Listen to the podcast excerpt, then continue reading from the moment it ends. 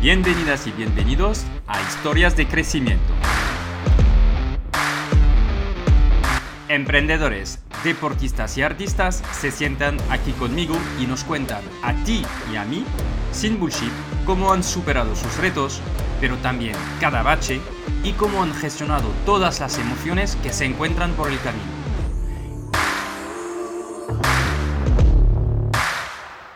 Este es un espacio en el que hablamos de desarrollo profesional, pero también de desarrollo personal, porque yo creo que una cosa no puede existir sin la otra, mon ami.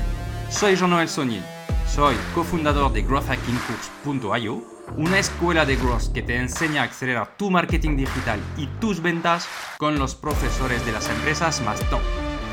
Y cofundador de kimun.io, una agencia digital con un equipo de primer nivel que te acompaña en el crecimiento de tu negocio. Estoy aquí para preguntar cómo lo imposible algunos lo hacen posible y enseñarte la verdad que hay detrás de los negocios, sin trampas ni cartón. ¿Estás preparado? Arrancamos.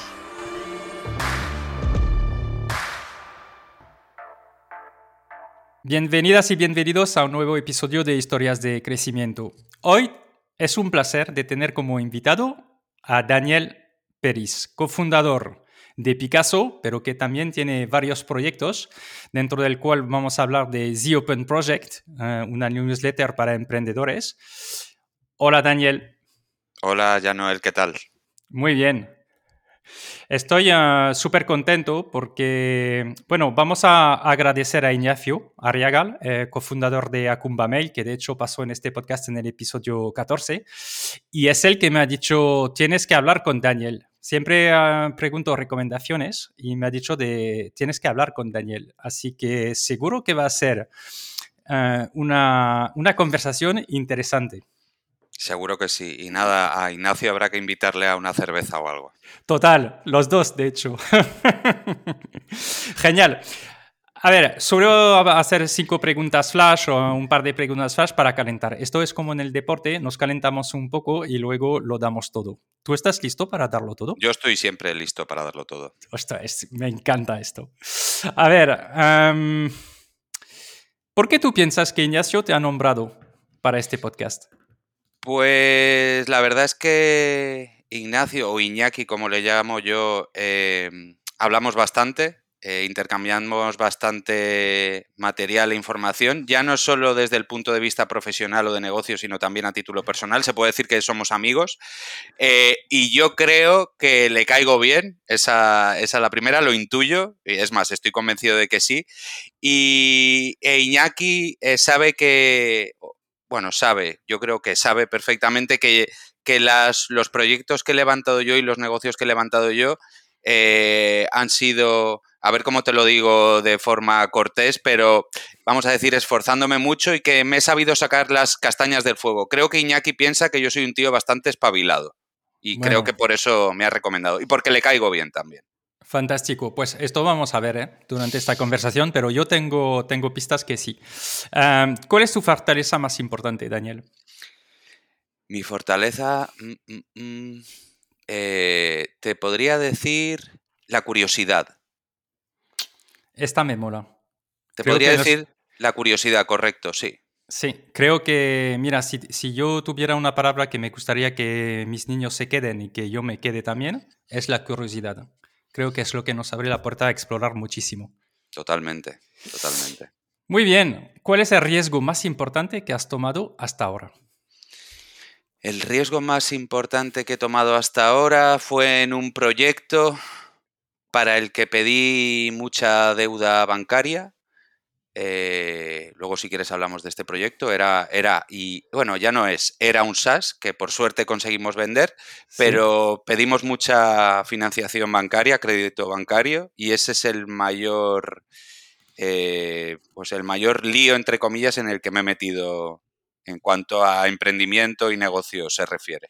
Por suerte ya ha estado devuelto, pero arriesgué mucho vale, arriesgaste mucho y seguramente ha sido una fuente de aprendizajes, ¿no? Total, total y absoluta. No fue una fuente de ingresos o no los ingresos que a mí me hubiera gustado, pero yo siempre digo esto, ya Noel, a veces se gana y a veces se aprende. Si nos quedamos, si las jugadas o las cosas o los proyectos no nos salen bien, no hay que ver eso como un fracaso, que en parte lo es, sino que hay que sacar lo positivo de, que no hayan salido las cosas, ¿no? ¿Por qué no han salido?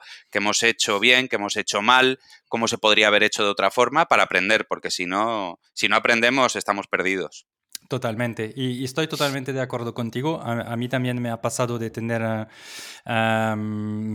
proyectos donde realmente no se ha hecho ingresos o que no han funcionado, pero es verdad que también en estos proyectos donde tienes que encontrar, eh, ser creativos, encontrar formas que estás, vamos a decir entre comillas, luchando, son en general, hay muchos aprendizajes que puedes sacar de estos eh, proyectos. Sobre nosotros como personas y sobre los, los negocios. Totalmente. ¿Has vendido algún proyecto?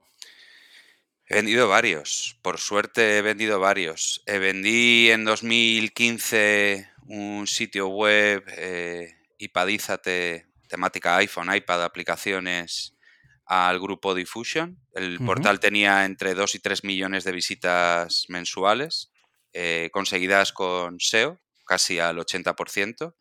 Eh, vendí este SaaS del que te estaba hablando, del que pedí, para el que pedí la deuda bancaria, lo vendí en 2021 a una empresa de Austria. Eh, y luego mini proyectitos he ido vendiendo alguno que otro también. Sitios web, aplicaciones móviles.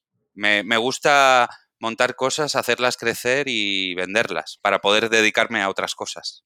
Eso es. O sea, me llamó la atención el otro día y, me, me, hizo reflexionar y me, y me, y me mola. ¿eh? Cuando me dijiste, o sea, que te dije, ¿cómo te definirías? Y me has dicho un cazafortunas. Bueno, cazafortunas. O, o gold digger, me, me dijiste en inglés. Gold digger. Eh, fíjate que es, en parte es así pero yo no monto los proyectos para venderlos. Lo que pasa es que al final, a día de hoy, en Internet casi todo, casi, casi, casi todo se compra y se vende. Y, bueno, yo soy capaz, eh, junto a mis partners, de levantar los proyectos hasta determinado nivel, eh, hasta que llega el momento de, que ese, proyecto se lo quede otro que lo pueda hacer más grande todavía.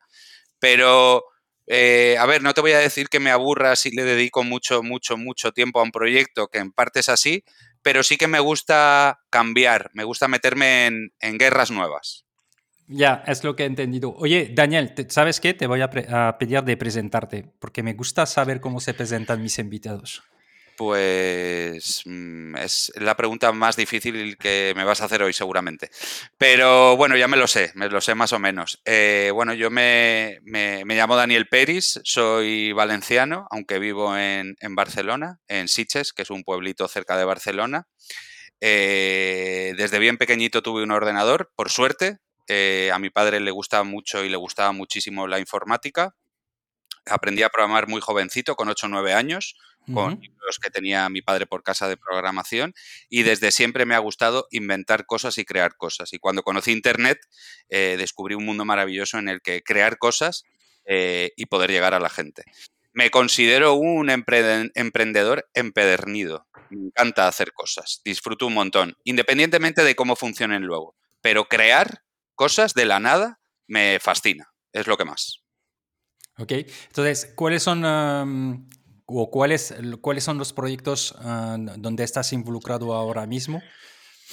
Pues te cuento, el primero de todos es Picasso, la agencia de marketing de aplicaciones móviles que lancé con mi mujer y socia eh, Miriam Peláez en 2013. La lanzamos desde casa, trabajando los fines de semana. No empezamos en un garaje, pero, pero casi. por, eh, qué los fines de semana? Porque entre semana gestionábamos el sitio web y Padízate que posteriormente vendimos. Vale. empezó como un side project total, eh, Picasso. Lo que pasa es que ahora es el main project. Eh, con mi amigo Carlos Ortega tengo una consultora de SEO para SaaS que se llama Graviton. Hacemos SEO para, proyectos SaaS, con estrategias de contenido, eh, mirando mucho la parte técnica y estratégica del SEO, normalmente para SaaS con foco internacional, multidioma.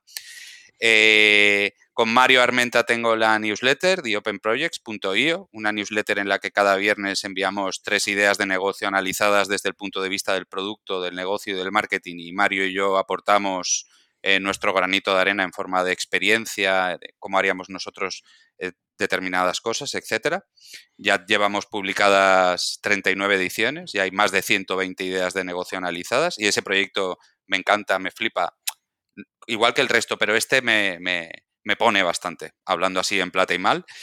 Y luego tengo más proyectos, tengo aplicaciones móviles, tengo juegos móviles, eh, porque las tiendas de aplicaciones me divierten bastante también y hay posibilidades de crear eh, producto y colocárselo a, mucha gente porque las tiendas de aplicaciones, App Store y Google Play, pues tienen unas audiencias monstruosas. En resumen, esos son los proyectos que tengo, que tengo ahora. Ok, entonces, pues si te parece, empezamos a hablar de The Open Project, vale. Ah, que es el que creo que estás más empujando actualmente y que te divierte, como, como, como decías. Cuéntanos ah, cuál es el objetivo y por qué decidiste de lanzarlo. Pues Mario Armenta, al que por cierto te recomiendo que invites a, tu podcast, eh, y yo nos conocemos desde hace bastantes años em, y siempre hemos hablado mucho también de, oye, se me ha ocurrido esta idea o este negocio, oye, pues a mí se me ha ocurrido este otro, ah, pues mira este qué chulo, siempre estábamos hablando de cosas así y, y bueno, un día, no sé si fue él quien me lo dijo a mí o yo a él, pero quedamos en que, pues que queríamos hacer una newsletter semanal premium de pago en la que volcáramos nuestro conocimiento sumado a nuevas tendencias del mercado en cuanto a negocios digitales. Ese es un poco el, comienzo. Eh, los objetivos que tiene de Open Projects básicamente es inspirar a la gente. Hay mucha gente que no sabe qué montar y nosotros con The Open Projects cubrimos en parte eh, esa necesidad o ese hueco de, oye, mira, lo que hay en el mercado ahora es esto, pero esto está por venir y todo esto no lo dejes de lado, ¿no? Eh, y por otro lado, para que la gente o los suscriptores estén al día 100% en cuanto a tendencias de negocio digital se refiere.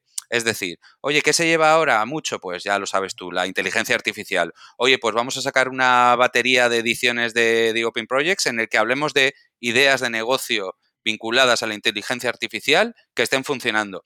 Y no solo hablamos de las ideas y de los negocios y los analizamos a nivel de, producto de marketing que también, sino que también compartimos eh, datos de facturación, datos de crecimiento, eh, monthly recurrent revenue, lo mismo para el ARR anual, es decir, que damos bastante, bastante, bastante información. También una cosa que está muy chula y es que el hecho de llevar ya 39 ediciones, esta semana sale la, edición 40, el día de mi 40 cumpleaños, que esto es como místico, es mágico. Total, total. Una señal del destino, es que a más contenidos tenemos, más capaces somos de vincular o de enlazar los contenidos entre sí. Entonces, tenemos una sección, dentro de las tres ideas de negocio que analizamos cada viernes, tenemos una sección de cada una de las ideas que es ideas relacionadas, es decir, ideas similares, ideas parecidas y muchas veces ya pues ya podemos enlazar ediciones entre sí y, la verdad es que está bastante, está bastante guay. Pero claro, ¿qué te voy a decir yo?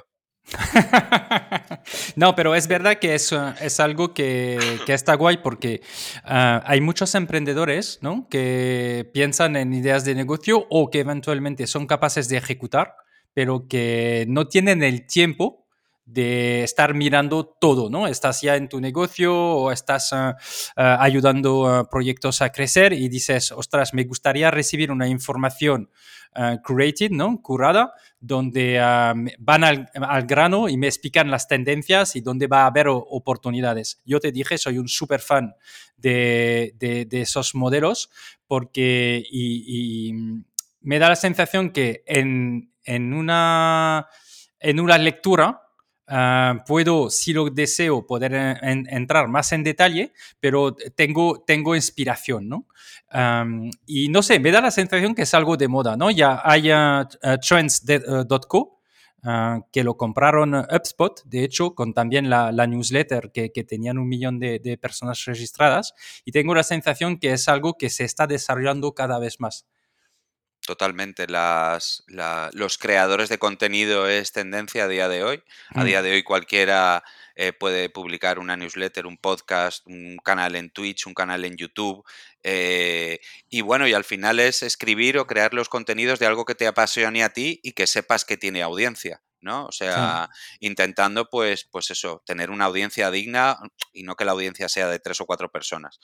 Pero, pero fíjate que antes de lanzar The Open Projects, Mario y yo ya hacíamos esto, ya nos íbamos apuntando cosas, íbamos eh, escarbando por internet a ver qué, encontrábamos. ¿Y, cómo, hacéis, cómo hacéis este proceso? Pues ah, mira, tenemos, tenemos varias formas de conseguir ideas. La primera es, eh, bueno, mirar Internet, que esto de mirar Internet es un concepto y un término demasiado amplio, pero por ejemplo, eh, a través del hashtag Building Public de Twitter. Así se consiguen un montón de ideas de negocio de gente que encima comparte toda la información sobre sus proyectos, lo que le funciona, lo que no, los errores, los aciertos, facturación, crecimientos, cuando las cosas van bien, cuando las cosas van mal. Esa, por ejemplo, es una. Otra es que Mario y yo estamos suscritos a una newsletter premium americana eh, que comparte mucha información sobre negocios SaaS. En The Open Projects hablamos mucho de, bueno, hablamos de aplicaciones, de e-commerce, de membresías, de newsletters también, pero tenemos especial foco en el, en el negocio SaaS, que a mí es uno de los que más me gusta eh, de Internet. y, y, mirando en Product Hunt, mirando en plataformas de software. Básicamente lo que hacemos es, bueno, pues lo que te digo, mirar mucho en Twitter, que al final en Twitter está, está todo, seguir a, seguir a gente que publique con el hashtag Building Public, que hay mucha y cada vez hay más, proyectos totalmente transparentes. La newsletter esta que te digo de pago, que ahora mismo, si te digo la verdad, no recuerdo el nombre, Gataca, Lataca, Laca, no, no recuerdo ahora mismo, eh, luego te lo miro y te lo, y te lo paso, y, y mirando plataformas en las que se anuncia software como puede ser Product Hunt. Ok. Y, eso es un negocio que, mm, que, estáis, o sea, que realmente queréis impulsar y que tiene que funcionar por sí mismo, ¿no? O sea, quiero decir, es, es entiendo que lo que queréis hacer ahí es tener el máximo de, de usuarios de pago, ¿no? hay una parte de gratuita abierta y, y luego es, es de pago, ¿no? Correcto, hay una parte free, hay una parte premium y lo que queremos es conseguir cuantos más suscriptores mejor, eh, sean free o sean de pago.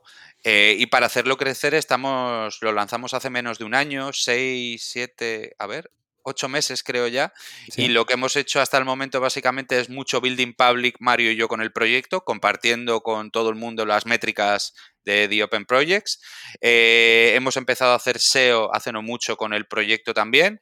Queremos eh, lanzar una pata de afiliados para que gente que nos genere suscriptores de pago pues gane dinero eh, por ello. queremos lanzar Mario y yo también un, un canal de YouTube en el que, o una serie de vídeos en YouTube, mejor dicho, en el que cada mes nos sentemos Mario y yo y nos pongamos a hablar de ideas de negocio de Internet, que creo que puede estar bastante interesante. Y, lo que queremos es, es básicamente lo que has dicho, hacerla, hacer crecer la newsletter. Eh, es, en, es en castellano la, la newsletter. Sí. Y, bueno, y en eso estamos. Al nivel de, cifras, he visto que tenéis una, una URL ¿no? sobre uh, Plausible, donde puedes, um, o sea, vais, compartiendo ¿no? información de cuántos... Uh, y nos puedes dar uh, ideas de cuántos subscribers free tenéis, de pago, cuánta... sí, claro. Suscriptores free hay cerca de mil, 900 y pico. Y suscriptores de pago hay casi 200, 193, 194, algo así. Te digo de memoria, pero bueno, de memoria bastante fina porque lo he mirado hace un rato ayer. Vale. ¿Y mm, cuáles son vuestros objetivos? Nuestros objetivos. Eh, no sé, es una, pregunta muy amplia esa, ya no el, ¿Objetivos en qué sentido? No, al nivel de, subscribers, o sea, ¿qué, ah, pensáis que podéis conseguir en Por lo pronto nos, gustaría llegar a mil suscriptores de pago este año 2023. ¿Mil? Sí. Ok. Ah, no es fácil, ¿no? De hacer crecer uh, una newsletter de ese tipo. O sea, yo lo veo como un reto, ¿sabes? Es un reto totalmente. O sea, decías SEO, pero en realidad el, todo el contenido no está disponible. Entonces, mira, a ver, ¿cómo, cómo tú que eres un muy bueno en SEO, ah, ¿cómo posicionas eh, una newsletter de este, con este formato para que realmente genera tráfico sabiendo que no puedes publicar todo? Eh, creo contenidos en abierto, gratuitos, y con esos hago SEO. Por ejemplo, eh, tenemos una landing page ahora que es ideas de negocio innovadoras, que te va a parecer una tontería, pero eso se busca bastante. Ideas de negocio innovadoras. Eh, ¿Qué queremos hacer? Pues escalar eso, escalar contenidos gratuitos que, pues, de relacionados con lo que busca la gente eh, alrededor de nuestra industria, de los negocios online, de las ideas de negocio, cómo hacer crecer negocios online, porque no es solo cómo tener las ideas, también queremos meternos en cómo desarrollar según qué proyectos o según qué ideas y cómo hacerlas crecer con marketing y también queremos hablar de negocio, de cómo monetizar los proyectos, pues con publicidad o con afiliados o con venta de producto, membresías, eh, con pago eh, de sus, con suscripciones, etcétera, etcétera. Es decir, creando gratuito, creando, perdón, contenido gratuito que se amolde a lo que la gente está buscando alrededor o en torno a nuestro topic principal, que son las ideas de negocio. Okay. Y al nivel de volumen, tú piensas que, mm, o sea, imagino que habéis mirado, ¿no? Pero ah, ¿cuánto tú estimas ah, eh, el mercado de personas buscando ideas de negocio? ¿Hay una forma? Porque no es, es, es un poco esotérico, ¿no? Dices, sí, seguramente muchos emprendedores eh, están interesados, pero ¿cómo, cómo lo cuantificas? Mm, si te digo la verdad, no tengo ni idea. No tengo ni la más remota idea. No sé si el tope está en 3.000, en 4.000, en 10.000, en 100.000. No tengo ni idea. No tengo ni la más remota idea. Pero también me gustaría con The Open Projects, porque esto es algo que nos hemos encontrado de rebote Mario y yo.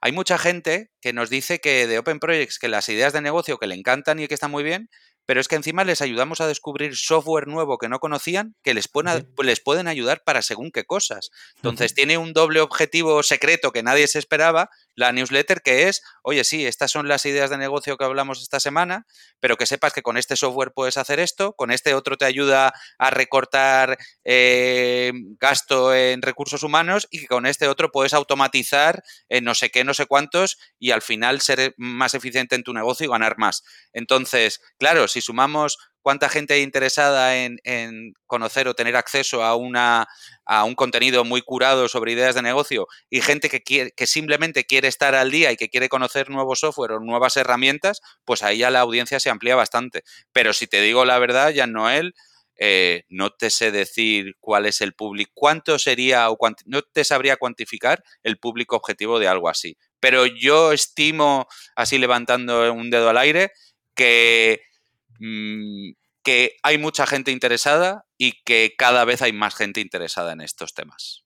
Ya, es verdad, es verdad. Entonces, es verdad, y también hay, eh, hay otras uh, newsletters en otros idiomas que vosotros tenéis eh, un mercado eh, muy grande en, castellano, ¿no? Entre, entre España y Latinoamérica. Pero es verdad que hay ejemplos de crecimiento.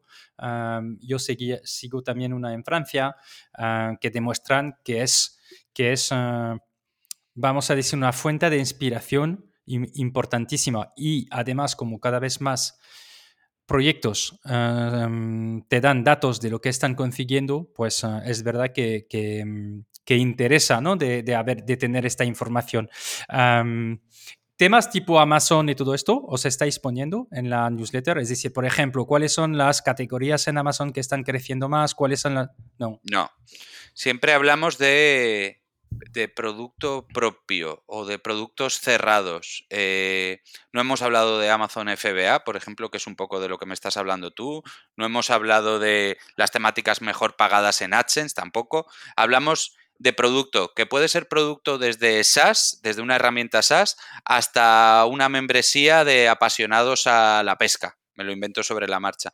Pero siempre con una creación de producto digital por medio, sea con una herramienta como Ghost, que es la que nosotros usamos para fabricar, por así decirlo, la newsletter, o bien sea un desarrollo complejo para montar un SaaS que hace cosas con inteligencia artificial, por ejemplo. Oh, ok. Y sobre la inteligencia artificial, ¿nos puedes dar algunas tendencias? Porque está súper ah, de moda el chat GPT, ¿no? O sea, hay, un buzz tremendo actualmente. cuando habéis lanzado las tres ideas con IA, Ah, que te volarán el cerebro. que danos, danos ah, ganas de, de, darse de alta a nuestra audiencia a tu newsletter. ¿Qué les has contado? Pues mira, si te digo la verdad, en esa edición concreta no recuerdo de lo que hablé, no, porque son muchas ediciones ya y ya se me, se me va un poco la cabeza. Pero.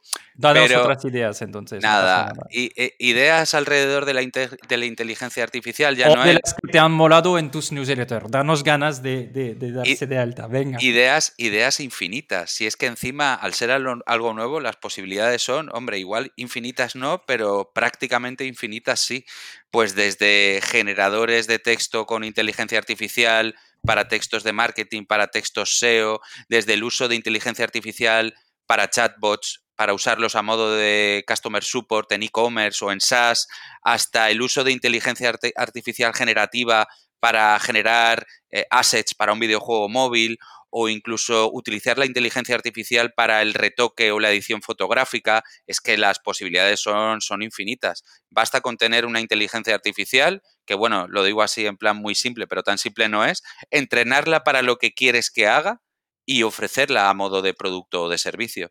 Eh, ahora bien, aquí esto es lo que siempre digo yo en The Open Projects y Mario también que, estas son las posibilidades o esto es el material que tenemos ahora mismo disponible. Ahora, ¿qué problema eres tú capaz de solucionar con estas herramientas y con estas armas que tienes a tu alcance, que además de solucionar un problema para ti, solucione un problema para un montón de gente. Y bingo, ahí es donde está el, ahí es donde está el negocio. La IA ahora mismo se presta a la innovación total y absoluta, y yo que llevo mucho tiempo en internet, hacía tiempo que no me encontraba con, una portería tan grande para meter muchísimos goles en forma de negocios. ¿Y ejemplos? ¿Tienes más ejemplos donde dices, ostras, aquí yo lo veo claro? Porque yo, te, yo tengo una duda sobre la... A mí, a mí me, me gusta muchísimo y me fascina, pero por otra parte, no sé si todavía no es un tema bastante técnico. Es decir, para los marketers en general,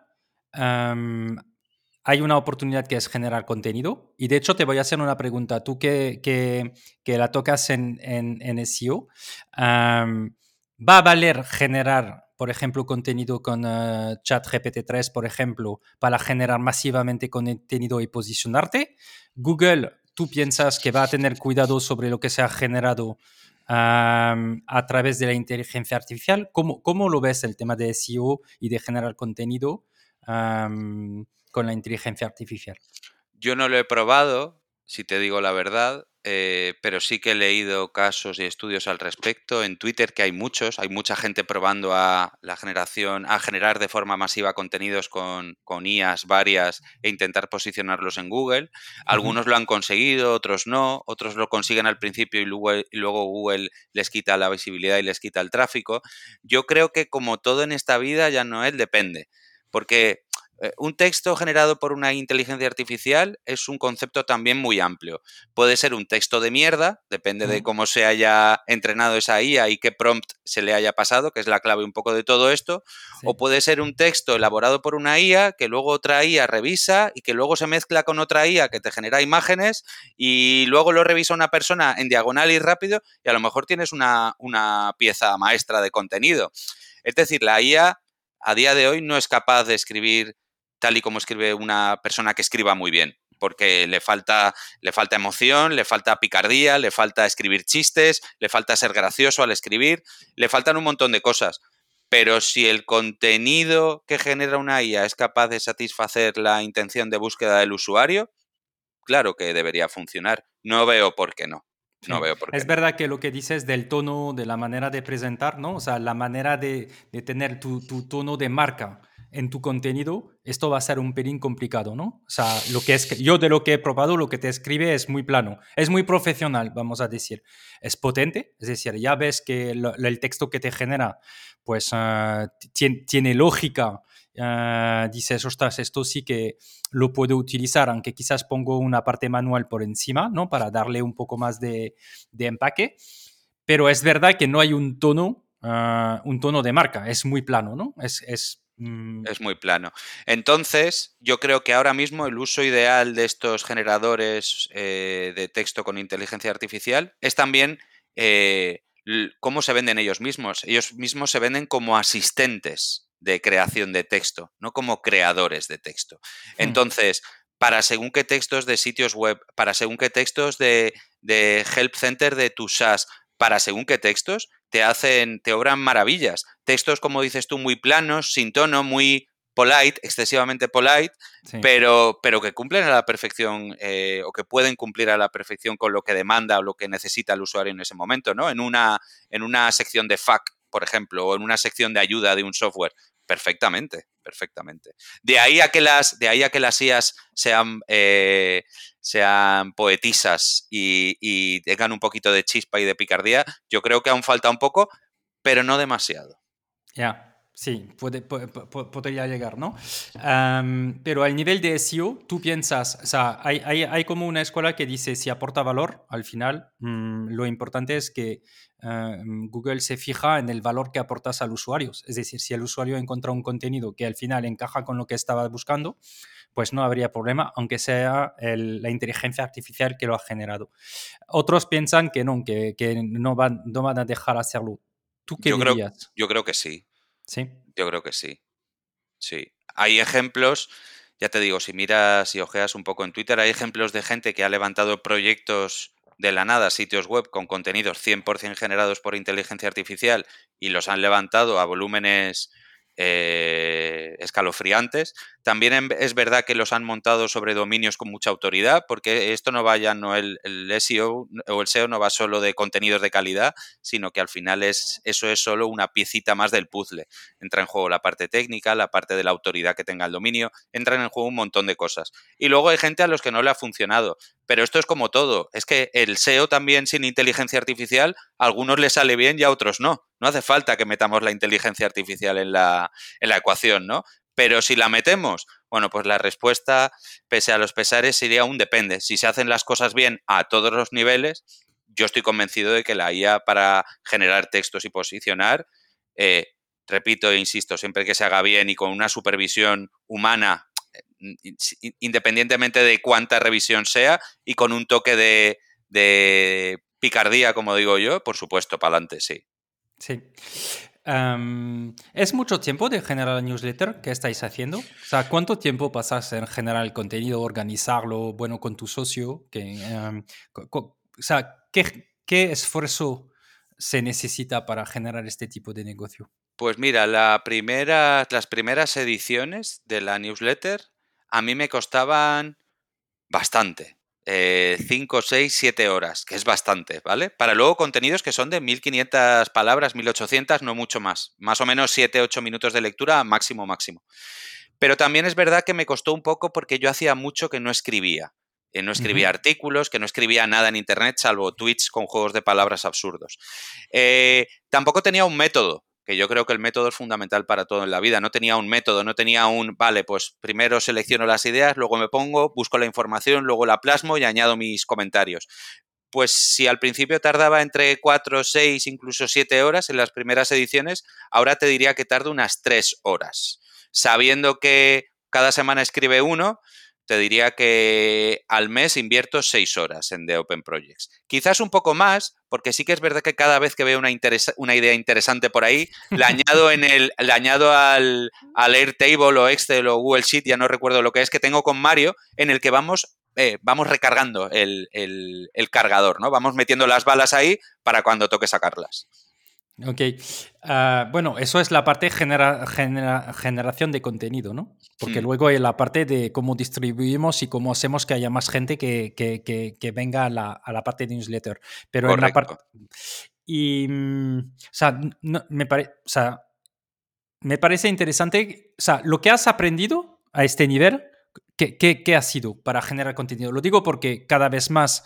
Uh, los profesionales tienen que generar contenido para generar inbound, vamos a decir, y para, para crear una audiencia ¿no? y poder vender luego sus servicios. Um, ¿cómo, ¿Cómo has aprendido tú a ser más eficiente con el contenido? ¿Tienes algunos trucos? Pues a ver, te voy a contar una cosa y me tiro para atrás en el tiempo algunos años. Eh, en 2010 yo lancé el portal este de, de sí. noticias de iPhone, iPad y aplicaciones y lo lancé yo solo en mi casa, en mi tiempo libre. Y todos los artículos del primer año, todos los artículos que se publicaron el primer año los escribí yo 10, eh, 12 artículos diarios durante un año. Ahí uno aprende a escribir, sí o sí. O sea, cuando tú haces una cosa, ya Noel, muchas veces, aprendes a hacerla. No es que yo haya venido nadie con una varita mágica y me haya hecho así plame en la cabeza, tú vas a escribir bien. No, no es así.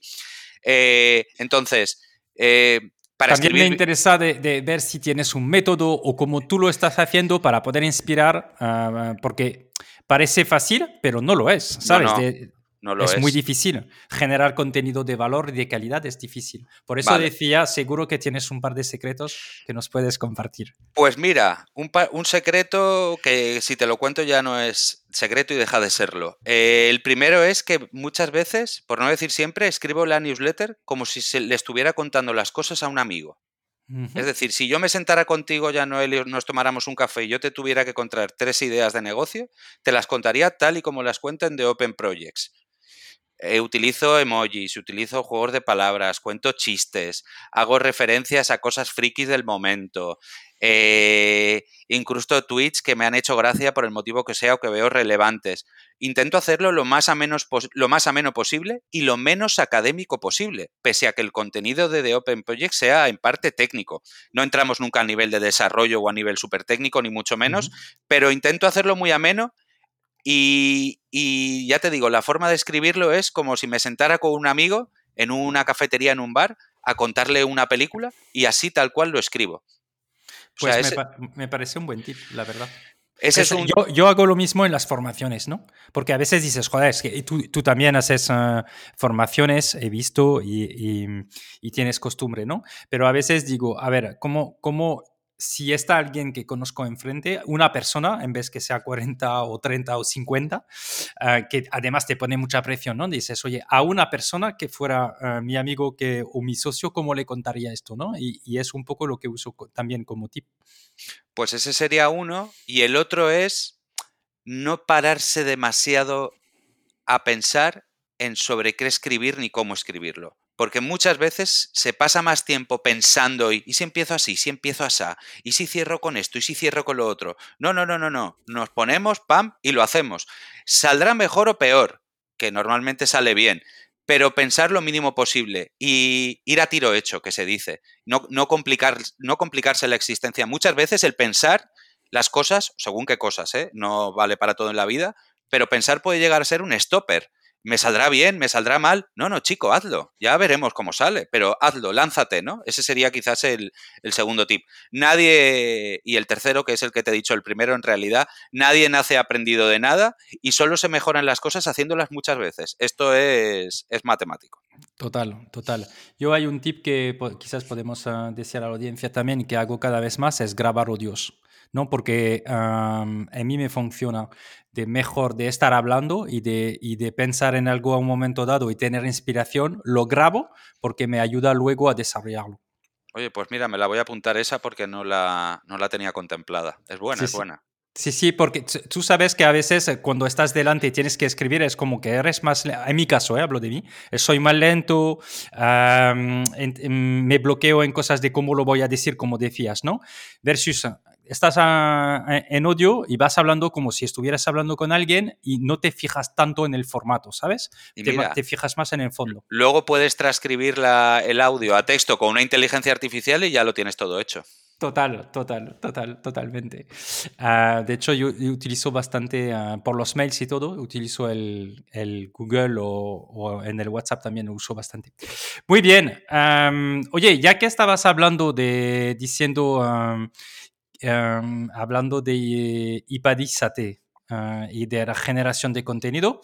Antes dijiste que lo habías vendido. ¿Nos puedes hablar un poco de, cómo, cómo, se, se, vendió, uh, números, qué, qué has conseguido con este proyecto? Sí, claro. Pues ese proyecto llegó a los 12.000 euros mensuales aproximadamente, ingresos generados por publicidad y por venta de contenidos eh, patrocinados eh, y afiliados de Amazon y eh, publicidad en vídeo, bueno, muchos tipos, muchos tipos, tipos no, perdón, tipos de, de, formas de, hacer negocio con un sitio web, básicamente banners y, contenidos. Eh, y en 2015 Picasso, ya teníamos en marcha mi mujer y yo las dos, los dos negocios a la vez, Ipadízate y Picasso. A Picasso le vimos muchísimo más potencial de crecimiento que a Ipadízate y llegó un punto en el que dijimos o uno y otro porque los dos a la vez no lo podemos hacer. Y nosotros queríamos meter los huevos en la cesta de Picasso.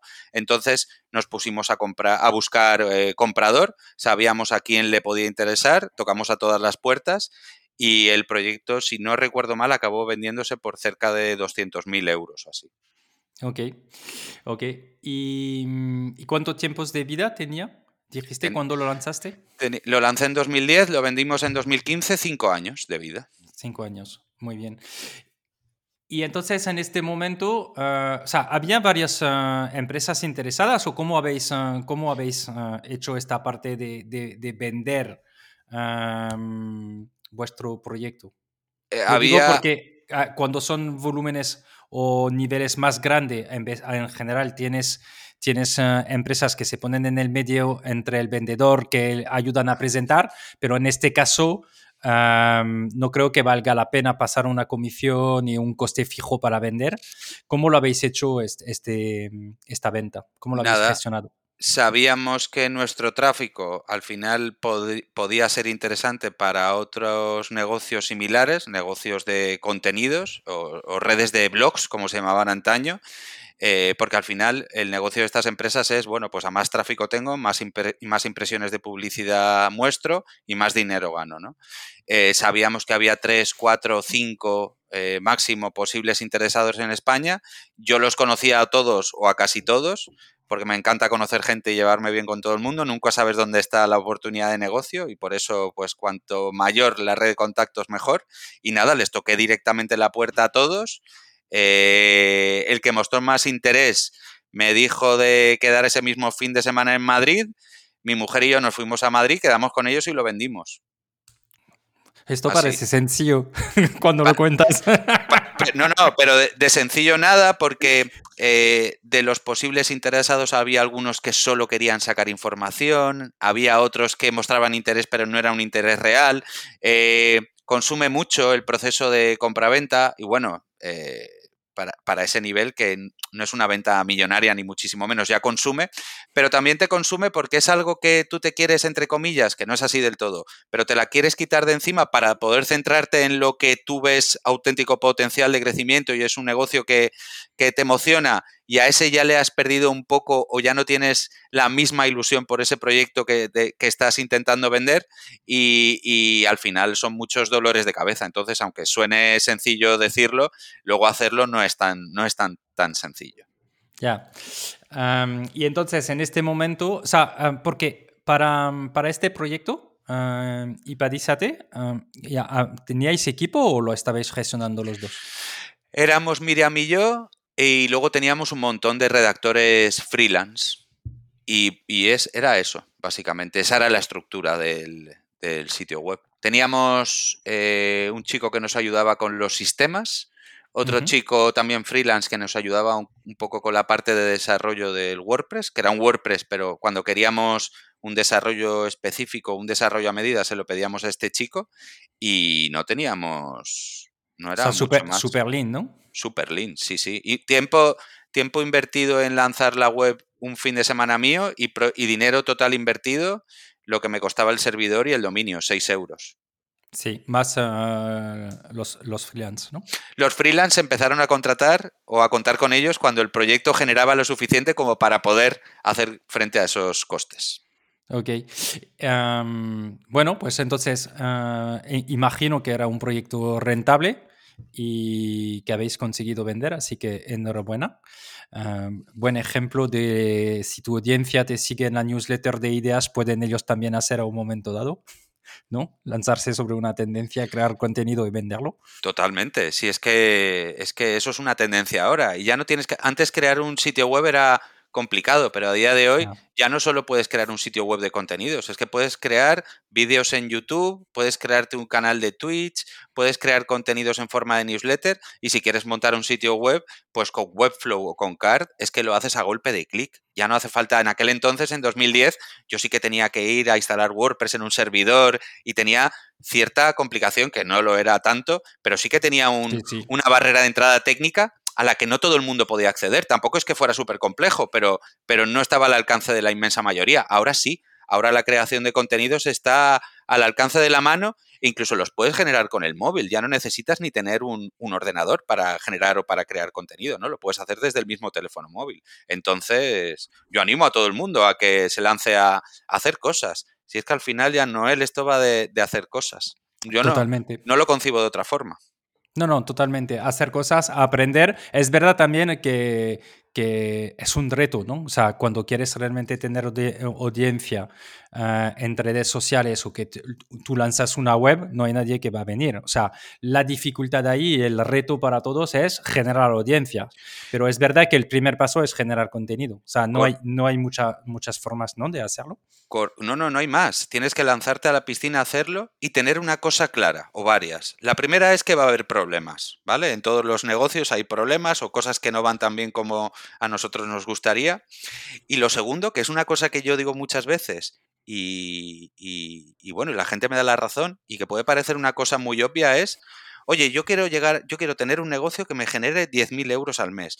Pero esto no quiere decir que vayas a pasar de 0 a 10.000 en una semana, ni en un mes, ni en dos meses. Hombre, a lo mejor si das con la tecla te inventas algo absolutamente revolucionario, sí pero que hay que pasar por el euro y por los 5 euros y por los 10 euros y por los 100 euros y por los 500 euros, ¿no? O sea, todas las cosas grandes siempre tienen principios pequeños. Que Esta es la frase que a mí que digo cada vez más de la película Prometheus y es que es así. O sea, todo empieza o todo nace siendo ínfimamente pequeño. Y luego pues ya se hará grande, más o menos grande, pero todo empieza siendo pequeño siempre. Totalmente. Y el, el, riesgo quizás que también podemos decir es, si tú te fijas inmediatamente, o sea, si tú miras, esto no significa que no tenemos que ser ambiciosos, ¿no? Lo que acabas de decir. No, no, hay que serlo.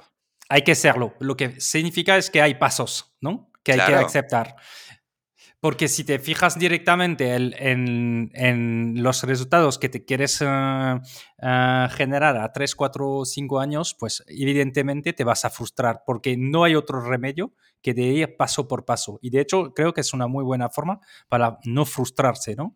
Em, yo te digo, te cuento algo. Yo más de una vez estuve a punto de tirar la toalla en ese primer año escribiendo a diario en Ipadízate y muchas veces no sabía ni por qué lo hacía, pero me, me, a la cabeza me venían ideas como, ¿y tú qué cojones haces, Dani, mm, hasta las 3 de la mañana escribiendo sobre esto? Eh, dedícate a otra cosa, esto no va a ningún sitio. O sea, yo mismo me autosaboteaba, pero yo sabía o intuía, porque esto no se sabe, al principio se intuye y luego ya con los años y con la experiencia se sabe, que, que si yo generaba contenido constante, mucho contenido y que a la vez hacía otras cosas en el sitio web, como conseguir enlaces, hacer crecer las redes sociales, yo intuía que eso tarde o temprano iba a explotar. Y, fue así. O sea, me tiré a lo mejor, te digo los números de memoria ya, Noel, pero a lo mejor me tiré un año con 100 visitas al día, 150, 230, a las, al mes siguiente pues subíamos a las 200 y pico, 300 y pico, iba subiendo, iba subiendo y a partir del año pues a lo mejor se plantó en 4.000 o 5.000 visitas al día. Y ahí es cuando dije yo, ojo, que aquí hay jaleo y aquí hay negocio. O sea, si yo desde mi casa, solo en mi tiempo libre he podido hacer esto, voy a, a, forzar todavía un poco más la máquina y a ver a dónde llego. Lo bonito también de Internet es que eh, que bueno, que hay que ser capaz de verlo, es que se ve la evolución de tus proyectos. Es que tú eres capaz o puedes ver la evolución diaria, por poca que sea. Y por poco que sea ese crecimiento, tú lo puedes ver. Pasas de 100 visitas al día a 200, de 200 a 300, a 600, tal. Llegamos a tener 300.000 visitas en un día. O sea, yo decía, madre mía, joder, 3.000 o 4.000 personas conectadas en simultáneo cuando emitíamos en directo los, los eventos de Apple, las famosísimas keynotes en las que se presentan dispositivos y demás. Eh, joder, es que es maravilloso. Pero no, no, no porque no, no porque estés seis meses sin ver ni un duro, quiere decir que no tengas que seguir ahí a muerte empujando. Es que tienes que seguir. Hombre, si llevas tres años y ves que Nanay de la China, pues también hay que ser eh, listo y, ser capaz y, hacerlo rápido de tirar la toalla y dedicarte a otra cosa, ¿no? Pero lo importante es intentarlo. Si no lo intentas, ya te digo yo, ya Noel, que ni 100, ni 200, ni 50 mil visitas. Tienes toda la razón, pero es verdad que también has dicho algo que es, oye, si ves que no está creciendo en un momento dado, ah, rápidamente cambia, ¿no? sí. Pero es muy difícil, ¿no? De saber en qué momento estás, tienes persistencia, ¿no? Y dices, tengo que seguir generando este contenido. Y creo que el contenido es un buen, un buen ejemplo, ¿no? Es muy difícil de decir, oye, ah, porque yo agradezco tu honestidad, ¿no? De decir, oye, por la noche cuando estaba escribiendo decía, pero ¿qué estoy haciendo ahora mismo, ¿no? Ah, ¿Quién va a ver esto? O sea, lo que decías y que me parece Ah, de compartirlo, ¿no? Porque a todos nos ha pasado o nos pasa de decir, en este momento realmente estoy haciendo lo que debería hacer, estoy generando un contenido que tiene interés o no. Eso es lo primero, que todos tenemos dudas. Pero también es difícil de saber en qué momento tienes que tirar la toalla o seguir. A mí me parece muy difícil esto. ¿Cómo, cómo lo gestionas? Tú, tú que estás lanzando muchos ah, negocios y que te gusta y que das ideas de negocio, ¿podrías compartir un poco la, en qué momento vale la pena de seguir eh, luchando, seguir eh, ¿no? Eh, con, con, la pala dándole? Depende, ya Noel. no me gusta responder o contestar con un depende, pero la realidad es que la respuesta a muchas preguntas es depende. Pero te voy a tranquilizar, ¿vale? Emmanuel Macron, que es el presidente de Francia, lo que mejor le ha funcionado durante las elecciones es depende. Claro, claro, el depende es el comodín. que no te preocupes, el depende es, muy bueno. Es, el comodín. Yo, por ejemplo, en Ipadízate lo que veía eh, mes a mes era una evolución clara en los números en verde para arriba, por poco verde que fuera. Eh, pues el primer mes gané, me lo invento, 80 céntimos, el segundo 2 euros con 83, el tercero 6 con 13, es decir, que yo sí que veía un crecimiento por pequeño que fuera, una evolución positiva. Ahora bien, si yo me hubiera tirado un año escribiendo 12 artículos al día y en el mes 12 yo viera que los ingresos son exactamente los mismos, casi cero, igual que en el mes cero del proyecto, yo ahí habría tirado la, toalla, tota-, tirado la toalla totalmente. O sea, depende, es, es, es, yo creo que hay, a ver, yo al final, porque llevo muchos años eh, montando cosas y me he pegado muchas leches también y yo las veo venir. Yo más o menos puedo acertar y, ver si algo va a funcionar o no y, más o menos el tiempo que le tengo que dar a, cada proyecto.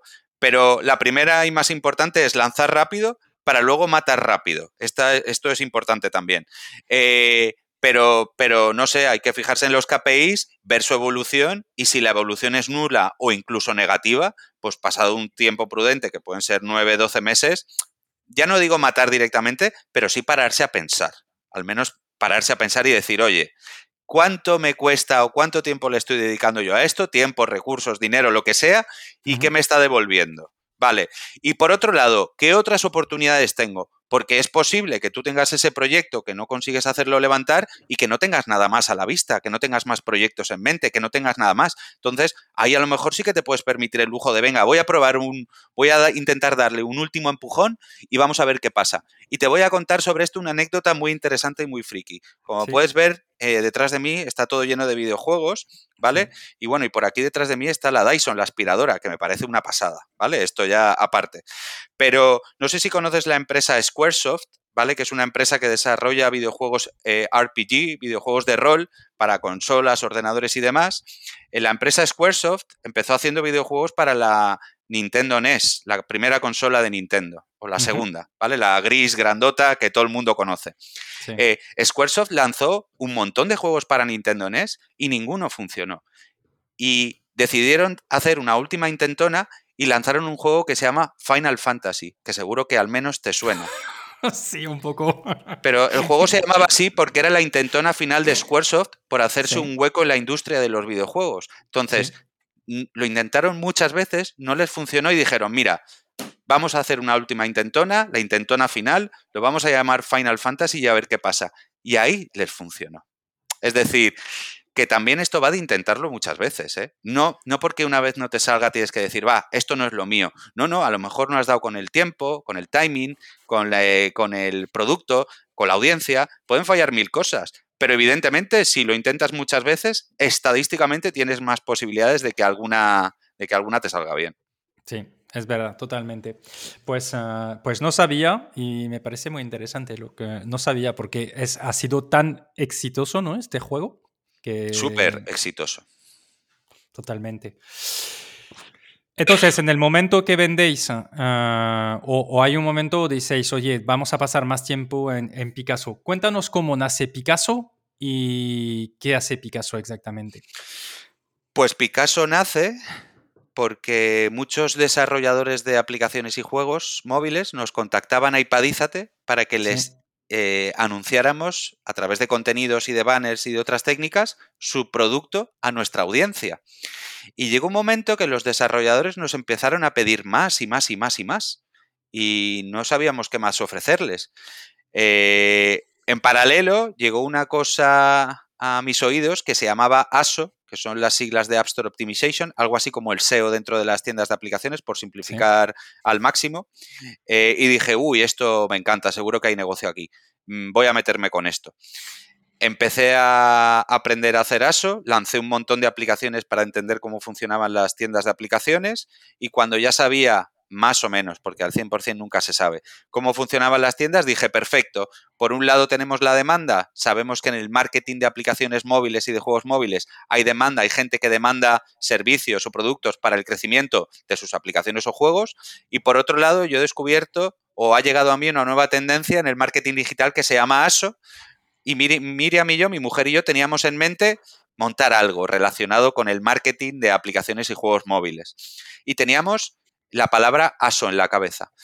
Pues Picasso nace eh, pues de varias conversaciones de Miriam eh, y mías y nace porque, bueno, eh, cuando vivíamos en Barcelona, Miriam trabajaba fuera de casa en una agencia y yo trabajaba en casa. Yo siempre he sido de trabajar en casa. Y, y, yo siempre que todos los días yo hacía la cama y Miriam cuando volvía a casa se encontraba la cama hecha. Eh, te vas a reír con esto. Pero un día llegó, y a mí me gusta hacer las cosas siempre de forma diferente. Hacer la cama siempre igual me aburre extremadamente. Entonces cada día la hago de una forma diferente. Pongo las almohadas de una forma, las pongo de otra, hago dibujitos, bueno, cosas varias. Eh, y un día Miriam cuando llegó a casa, que fue el día 3 de enero de 2013, eh, se encontró con la cama hecha y yo no recuerdo cómo había puesto las almohadas y me dijo, Dani, eres un artista. Y yo le dije, no, no, yo soy un Picasso. Y conforme dije la palabra Picasso, a Miriam y a mí se nos encendió la bombilla y dijimos, vale, pues nuestra empresa de marketing de aplicaciones y móviles en la que vamos a empezar a hacer ASO para clientes se va a llamar Picasso. PIC ASO en inglés, con CK. Así nace Picasso. Ostras, muy bonito, ¿eh? ¿No? O sea, me parece flipante lo que dices de hacer la cama distinta. O sea, te juro que es la primera vez que, lo, que escucho algo así. Y me parece súper creativo. Eh, eso sí, debes tener un reto porque mm, vayan pasando los años, tienes que encontrar cada día cosas. Siempre, no, no, es que no, es que esa es la clave, ya Noel, que siempre se pueden hacer cosas y pensar que no es es cerrar la puerta a un montón de oportunidades siempre. Y si no puedo jugar con las almohadas, le pondré una rosa a mi mujer en la cama.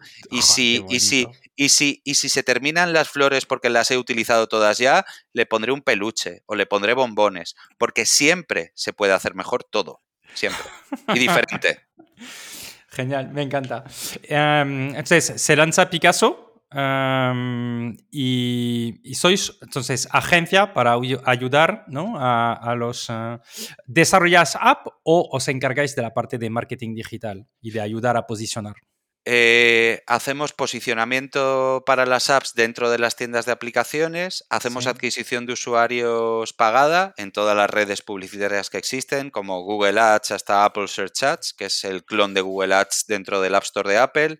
Eh, tocamos temas de producto, pero no desde el punto de vista de desarrollo, sino desde el punto de vista del negocio. Oye, pues tu landing page o tu pantalla, que es como se dice en las apps, para añadir el producto al carrito no funciona, o tu formulario en la aplicación móvil no está consiguiendo los números que quieres conseguir, o este paywall para la suscripción en tu app de fitness no está convirtiendo bien a, a empezar trial. También entramos en producto, pero siempre enfocado a negocio. Entonces, nuestras tareas principales o los principales servicios que ofrecemos es posicionamiento en las tiendas de aplicaciones, eh, diseño de producto con foco en negocio, adquisición de usuarios y en resumidas cuentas eh, te podría decir que lo que hace Picasso es hacer crecer negocios móviles. No nos quedamos en generar descargas de aplicaciones o juegos, sino que lo que queremos son descargas que se registren, que compren, que se suscriban. Es decir, en nuestro objetivo va mucho más, mucho más allá de la descarga y vamos a negocio puro y duro. Ok. ¿Cuántos sois en la Somos 23. Vale, o sea, bastante, bastante personas, ¿no? Sí. ¿Y cómo ves la evolución? Ah, o sea, cada vez más ah, el, toda la parte de publicidad en paid de, Facebook, uh, Insta y tutti quanti están incrementando, ¿no? Y hemos visto que con el COVID es cada vez más complicado de, de, tener unos costes de adquisición que son, que, que, que, son rentables, ¿no? los precios van aumentando muchísimo. dentro de las apps es la misma tendencia. Mm, para algunas temáticas sí, para otras no, pero fíjate que también hay una cosa importante de Picasso que es la creatividad y no hacer las cosas como las hace el resto o intentar hacer, mejor dicho, las cosas de forma diferente. ¿Qué quiere decir esto?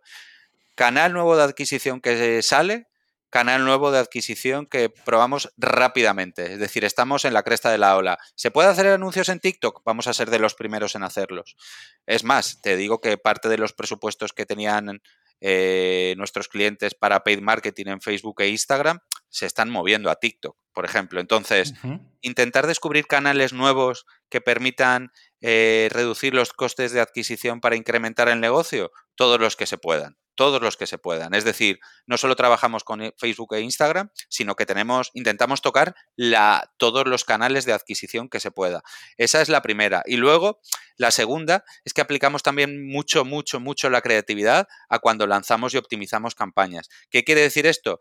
Que intentamos que los anuncios de nuestros clientes sean diferentes, llame la atención. Eh, trabajamos mucho el tema visual, trabajamos mucho el tema de copies de texto, hacemos mucho A-B testing, pero muchísimo, exagerado. Lanzamos cientos, miles de campañas para encontrar las que funcionan. Y, también les decimos a nuestros clientes, evidentemente, que que, sí, que está muy bien hacer crecer eh, aplicaciones y que está muy bien gastarse el dinero en adquirir usuarios siempre y cuando sea rentable, pero que existe vida fuera de las tiendas de aplicaciones, que también puedes levantar el tráfico de tu sitio web. Y eso no lo hacemos nosotros, pero eso lo decimos, que puedes hacer una estrategia de contenidos, puedes crecer en redes sociales. Si tienes una aplicación, me lo invento de fitness y quieres darte a conocer, pues a lo mejor tienes que crearte un canal eh, o un perfil en TikTok y empezar a publicar vídeos cortos de ejercicios rápidos que puedes hacer en tu despacho, por ejemplo ¿no? Es decir, metemos, metemos siempre un toque de, no sé si llamarlo picardía, lo podemos llamar creatividad, pero el, hacer o intentar, que no siempre se puede, hacer las cosas de forma diferente. Y, al final, si pruebas un montón de cosas, ya Noel, hay alguna que te funciona. O sea, en la inmensa mayoría de los casos. Vale, pero la parte de contenido no lo lleváis desde la, agencia. No, no. Es sorprendente, ¿no? Porque tú, a, ti, a ti que te gusta generar contenido y lo habéis hecho. Ah, ¿Cuál es, cuál es ah, quizás el reto que estáis viendo para no ofrecerlo directamente? Porque la generación de contenidos es un tema muy personal de cada marca. Nosotros trabajamos con grandes marcas, grandes startups y tienen muy definido su tono de marca, tienen muy definido de lo que quieren hablar, de lo que no, cómo quieren contarlo, cómo quieren transmitirlo. Entonces también sabemos que es algo muy relevante los contenidos asociados a una marca. Preferimos que se los generen ellos internamente. Si no son capaces ellos de generar el mejor contenido para ellos, no sé quién va a ser capaz de conseguirlo. Ya. Ok. ¿Cuáles son los retos que habéis visto en, crecer una agencia? Pues retos un montón. A ver, mm, montar un negocio ya no, no es fácil, para nada. No, lo que pasa es que el modelo agencia, por conocerlo también a través de Kimun, ¿no? es un modelo donde necesitas, ah, bueno, evidentemente ganas clientes, necesitas recursos.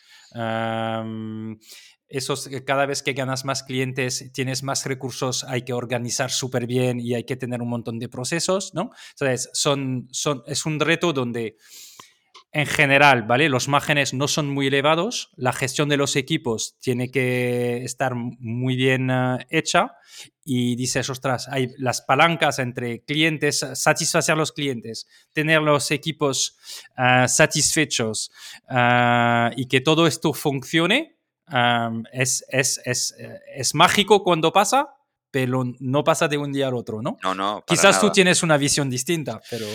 Bueno, eh, te podría vamos, vamos por puntos y vamos por retos que son muchos. Eh, y te voy a empezar hablando, ya Noel, de los valores de la empresa, que creo que en gran parte está relacionado con lo que te voy a contar a continuación. Pero dos de los valores de Picasso son la honestidad y la transparencia. ¿Vale? Eh, en un mundo en el que eh, hay algo de pirateo, algo de oscurantismo, métricas que no se comparten. Eh, nosotros somos 100% transparentes y 100% honestos. Y eso nos ha permitido superar el primer reto, y es que los clientes nos duren mucho tiempo. Eh, si tú tienes que crecer en equipo y, cuando crecer... Dicen, cuando dicen mucho tiempo en una agencia, eh, ¿cuánto, puede ser el lifetime value? Vosotros tenéis bastante años. a ver, nosotros llevamos ahora mismo, el, en diciembre del 22 cumplimos nueve años y tenemos clientes, ya Noel, que llevan ocho años con nosotros. Ostras, es muchísimo. Muchísimo porque confían en nosotros, porque les damos resultados, porque siempre estamos ahí, porque cada vez que sale algo nuevo se lo comunicamos, somos muy proactivos, ese, es otro valor de Picasso, la proactividad. No me voy a quedar yo sentado a que me venga el cliente a decirme, vamos a hacer esto, esto y esto. No, no, no, soy yo el que voy al cliente y le digo, vamos a hacer esto, esto, esto y esto. La mitad de las cosas seguramente no se puedan hacer, pero la proactividad está ahí y eso los clientes lo valoran mucho. Entonces, el primer reto, conseguir que la retención de clientes sea muy alta. Cuando la retención de clientes es muy alta y se trabaja ya con contratos anuales, que esto tampoco sucede desde el minuto cero ni mucho menos, tú ya puedes permitir te puedes permitir el lujo, entre comillas, de relajarte un poco en cuanto al coste que tienes de operativo de, personal, que al final es el coste más importante que tiene la empresa, ¿no? El, el equipo. Entonces, primer reto superado. Segundo reto, cuando creces en equipo, empiezan a llegar los dolores de cabeza en forma de método, organización, procesos, como muy bien decías. ¿Cómo lo hemos superado? Documentando absolutamente todo a un nivel enfermizo. Es decir, llega una persona nueva al departamento de ASO de Picasso y tiene un onboarding eh, maravilloso. ¿Qué hacer? ¿Cómo se hace? Todo documentado. ¿A quién le tienes que preguntar tal cosa? ¿Con quién tienes que hablar tal otra? Es decir, Mm, documentarlo todo a niveles, ya te digo, bastante enfermizos. Eh, organización, pues hasta hace año y medio, dos años, ya Noel, te puedo decir que no había managers en Picasso, porque Picasso tiene un tamaño que no es pequeño, pero no es súper grande, ¿no? Mm. Y muchas veces, eh, oye, conforme empiezan a crecer los clientes y empieza a crecer el equipo, tienes que empezar a poner capas intermedias de managers porque no puedes gestionar ni Miriam, o sea, Miriam y yo no podemos trabajar y a la vez gestionar a veintitantas personas, porque entonces no va a salir absolutamente nada bien. Hace año y medio, dos años, empezamos a añadir añadir, no, empezamos a contar con la figura de los managers en la empresa, un manager por departamento. Miriam y yo ya no hablamos con todo el mundo, hablamos con los managers. La organización fundamental, el documentarlo todo fundamental, el método, cómo se hacen las cosas, si algo falla, quién hay que hablar, cómo se debe operar, cómo se debe eh, proceder. Eh, el reto de la organización. Y más retos, bueno, pues al final te diría que mini retos hay casi a diario. Es decir, no hay día con que no nos, no nos encontremos un problema de mayor o menor tamaño al que se le tenga que dar a solución. Pero bueno, también yo le dije a los, en los inicios de Picasso a Miriam, y me vas a perdonar por el taco, pero yo al principio le dije, Miriam, que sepas de antemano que nos vamos a pegar muchas hostias con esto. Porque, pero porque es así. O sea, no hay negocio, ya Noel, no hay aventura en esta vida que no tenga eh, eh, en la que no te encuentres con, baches o con piedras en el camino. Y, esto va de superarlos, esos, todos esos baches y esas piedras. Pero debes saber que van a llegar, porque que no lleguen solo ocurre en el mundo ideal de los unicornios rosas que comen eh, piruletas de colores. Y eso no es el mundo real. Sí, no, tienes toda la razón de decir que al, o sea, al final los emprendedores, sinceramente, gestionan problemas. Sí, sí. O sea, estamos gestionando. Yo estaba hablando con un emprendedor hace poco tiempo uh, que me decía: somos bomberos. Sí. Es que estamos apagando fuegos. Todo el día. Es, y, es verdad que uh, cuando tienes retos de crecimiento, pues tienes, tienes también problemas porque no te conformes. Es decir, como quieres seguir creciendo, creciendo, pues esto significa que descubres ah, ¿no? nuevas problemáticas, nuevos retos, y cuanto más rápido vas, lo digo porque a ti también te gusta el growth, cuanto más vas creciendo, ah, cada vez estás en una zona donde quizás no estás acostumbrado, vas descubriendo en tu negocio y, vas teniendo más problemas, más retos a solucionar. ¿no? y los, los emprendedores vivimos totalmente fuera de la zona de confort. O sea, no hay zona de confort para nosotros. Y en el growth no hay zona de confort. O sea, porque en tu zona de confort no hay growth. Esto es algo que yo tengo ya demostradísimo y medidísimo. Entonces, eh, vivimos en el peligro constante. Totalmente. Sin embargo, te diría, y, me interesa porque tú tienes los dos puntos de vista, tengo la sensación que a veces hay modelos que generan más retos y dificultades que otro. Entonces, por ejemplo, si ponemos enfrente un modelo SaaS mm. con un producto, sabes que estamos viendo versus una agencia, eh, una agencia tienes la sensación que siempre reempieza con un nuevo cliente todos los retos, ¿no?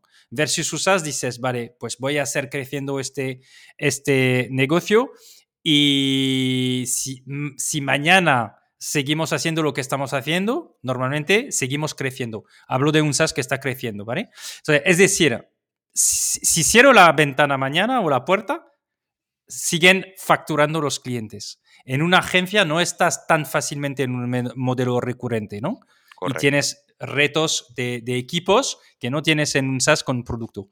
Pero a mí me gustaría tener tu punto de vista entre las dos porque has tocado los dos. El reto está en las dos partes, pero el reto es diferente en cada una.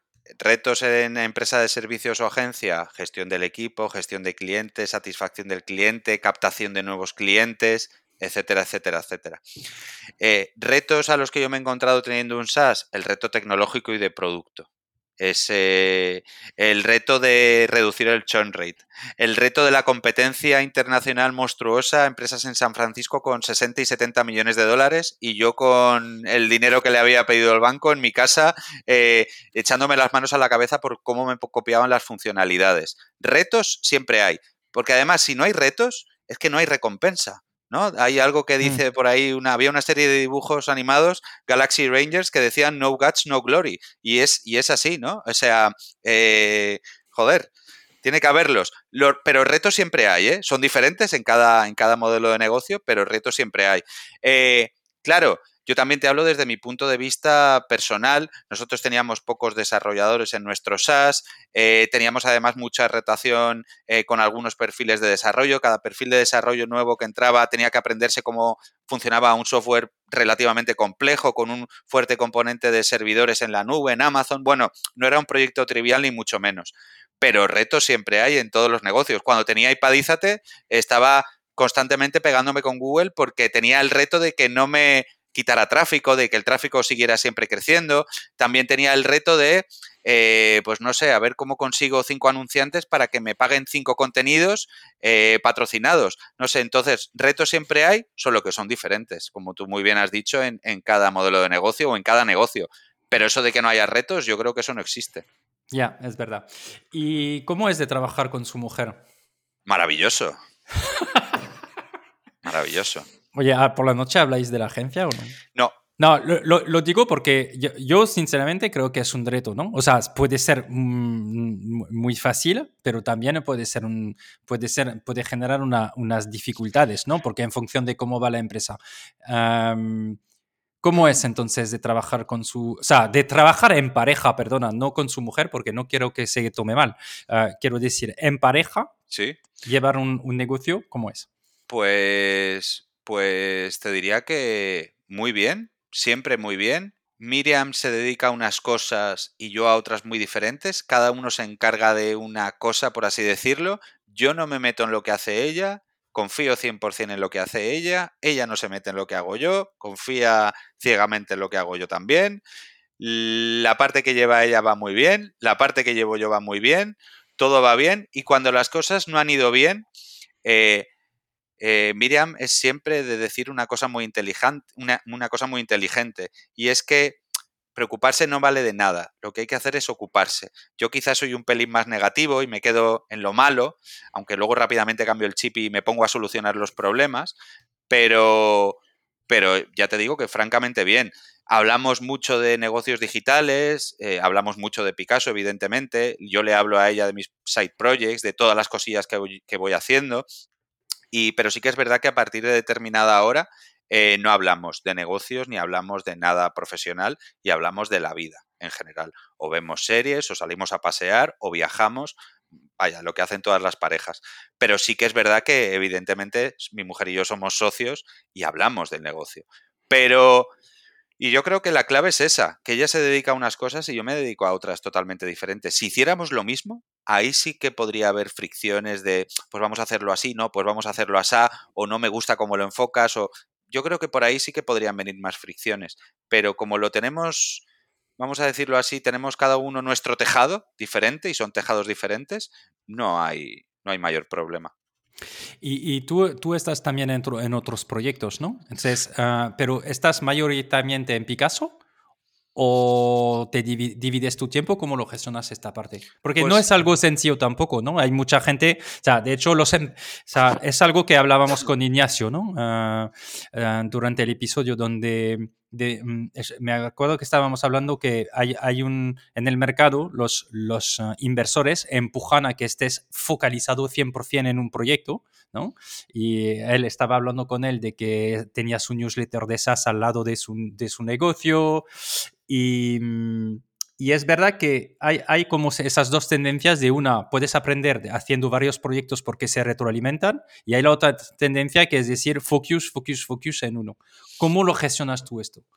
A ver, sí que es verdad, y esto creo que lo, creo que lo comentamos cuando hablamos, cuando nos conocimos en la anterior llamada, y sí que es verdad que cuando lanzas un proyecto nuevo, hay que hacer foco 200% y tienes hasta que obsesionarte. Fíjate, ¿eh? o sea, me voy más allá del foco, me voy a la obsesión. Para que una cosa salga, sea un proyecto online o sea cualquier cosa en esta vida, una reforma en tu casa, te tienes que obsesionar. No a niveles enfermizos ni locos, pero sí obsesionarte más o menos. Entonces, cuando lanzamos Picasso, yo sí que estaba 100% foco en Picasso, pero cuando lanzamos el SaaS, también estaba foco 100% en el SaaS. Eh, ¿Cómo dedico mi tiempo? Pues te diría que el 50% de mi tiempo es Picasso, marketing, ventas, eh, estrategia, clientes. Entro en prácticamente todas las áreas de la empresa, pero el otro 45-50% de mi tiempo es para hacer lo que yo llamo I más D. Eh, montar nuevos proyectos, eh, hacer crecer proyectos que ya tengo. Eh, incluso creo que te lo comenté también, soy consultor externo en un par de compañías. Me gusta conocer gente, me gusta aportar siempre que puedo aportar pues, a otros negocios, aunque no tengan nada que ver con mis negocios. te diría eso, que 50-55% de mi tiempo cada día es Picasso y picoteo un poco de casi todos los departamentos y el otro 45-50% de mi tiempo es lo que yo llamo I más D, que es inventar cosas y hacer crecer cosas y no sé, y esto me hace feliz. Yo no tengo foco 100% en Picasso, no tengo foco 100% en ningún proyecto, pero es que yo a lo mejor ahí peco un poco de tener un poco multifoco, ¿vale? Pero como tampoco dependo de inversores que me pidan el foco en ningún proyecto, pues mm, me va bien así. Yo no sería yo, ni habría llegado donde he llegado, sea al punto que sea, si no hubiera hecho muchas cosas. Hmm. No, no, y es, muy interesante lo, que estás diciendo, es verdad. ¿Cuáles son los, o sea, cuáles son, han sido las claves en Picasso? Porque ya tenéis años de experiencia y tenéis un nombre en el mercado. ¿Cuáles para otras emprendedores que están en o que están gestionando agencias, ¿qué les dirías? ¿Cuáles serían tus eh, recomendaciones o desde tu experiencia eh? bueno, para hacer crecer una agencia? Siempre que se trabaja con clientes, la honestidad y la transparencia son fundamentales. Eh, otra cosa que nos fue muy bien en Picasso, pero claro, esto a veces no se puede conseguir, es la visión que Miriam y yo tuvimos en su momento. Nos lanzamos a montar algo que no existía. No había, no había ya no hay agencias en aquel momento ni de marketing de apps, ni de ASO, ni de nada por el estilo. O sea, fuimos los primeros en España y te diría que casi de los primeros en Europa. Fuimos muy, nos la jugamos bastante o fuimos bastante, y no me gusta la palabra, pero en partes así, visionarios. Es decir, la visión. No, no te vas a meter en una industria en la que ya hay 500 players. Te vas, a te vas a inventar tú, no te la inventas tú, pero te metes en una industria nueva, incipiente, en la que no hay competencia. Y, el que pega primero pega dos, dos veces. Eh, o pega más fuerte, ya no sé cómo es la frase. Eh, por otro lado, el marketing que hemos hecho, el nombre que tiene la empresa también, Picasso. Es que Picasso lo conoce todo el mundo aunque no, no a nosotros, sino al pintor. Entonces, ¿vale? Que a nosotros nos conoce bastante gente también. Vosotros también, ¿eh? Nosotros también. Pero eh, el ser honesto, el ser transparente, el hacer bien el trabajo, eh, que son cosas como muy básicas y fundamentales, que, pero que a veces no se hacen. Mm. Eh, y luego la visión y el marketing.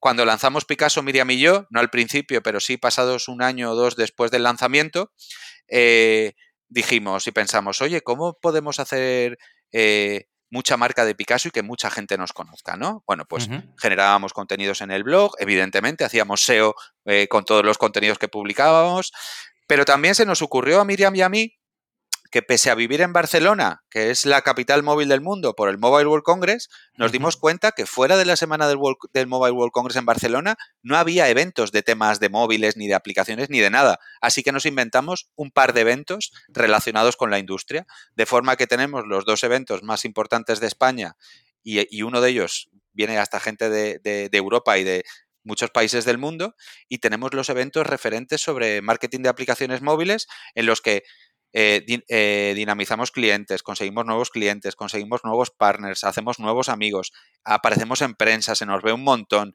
Es decir, que el marketing también, coño, hay que hacer marketing para crecer, ¿no? No siempre será SEO, no siempre será eh, enviar una newsletter, no siempre será Facebook Ads, pero Miriam y yo ahí nos inventamos dos armas de marketing cuando nadie más tampoco estaba haciendo eso, ¿no? Eh, ¿Cómo, se llaman esos eventos? Los eventos se llaman Applaus, Applause, por el APP al principio. Eh, yo me encantan los juegos de palabras. Y el otro evento se llama Organic, que son, son nombres guays, recordables. O sea, muy, muy buen tip, ¿no? De organizar eventos. Es verdad que vosotros, uh, o sea, Time to Market, ¿no? Habéis empezado uh, vosotros uh, de los primeros, como decías. También es verdad que viene de una experiencia, ¿no? Es de venir del tema de contenido, de ver una necesidad en el mercado y de posicionarse. ¿no? Correcto. Lo que decíamos que un proyecto llama al otro, en este caso ha sido clave. Correcto. Y los primeros clientes de Picasso eran desarrolladores que nos contactaban a Ipadízate y nos pedían más y llegó un momento que pudimos ofrecerles más. Es decir, que no es que nos pasáramos Miriam y yo seis meses en el desierto buscando clientes, sino que ya teníamos a los clientes. Hmm. ¿Y esos eventos cuántas veces los, eh, los habéis uh, hecho? O sea, ¿es regular cada año? O cada año. Llevamos desde 2015, 2016 organizándolos y son, eh, son anuales, cada uno de ellos se celebra una vez al año.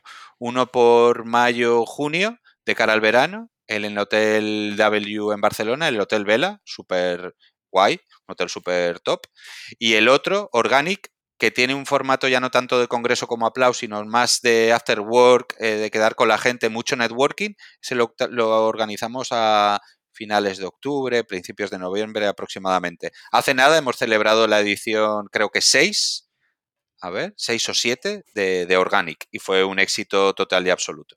Vienen empresas como Apple, como Google, como Meta, o, sea, eh, son cosas chulas. ¿Y cuánto dirías de que tus nuevos clientes eh, vienen de esos eventos?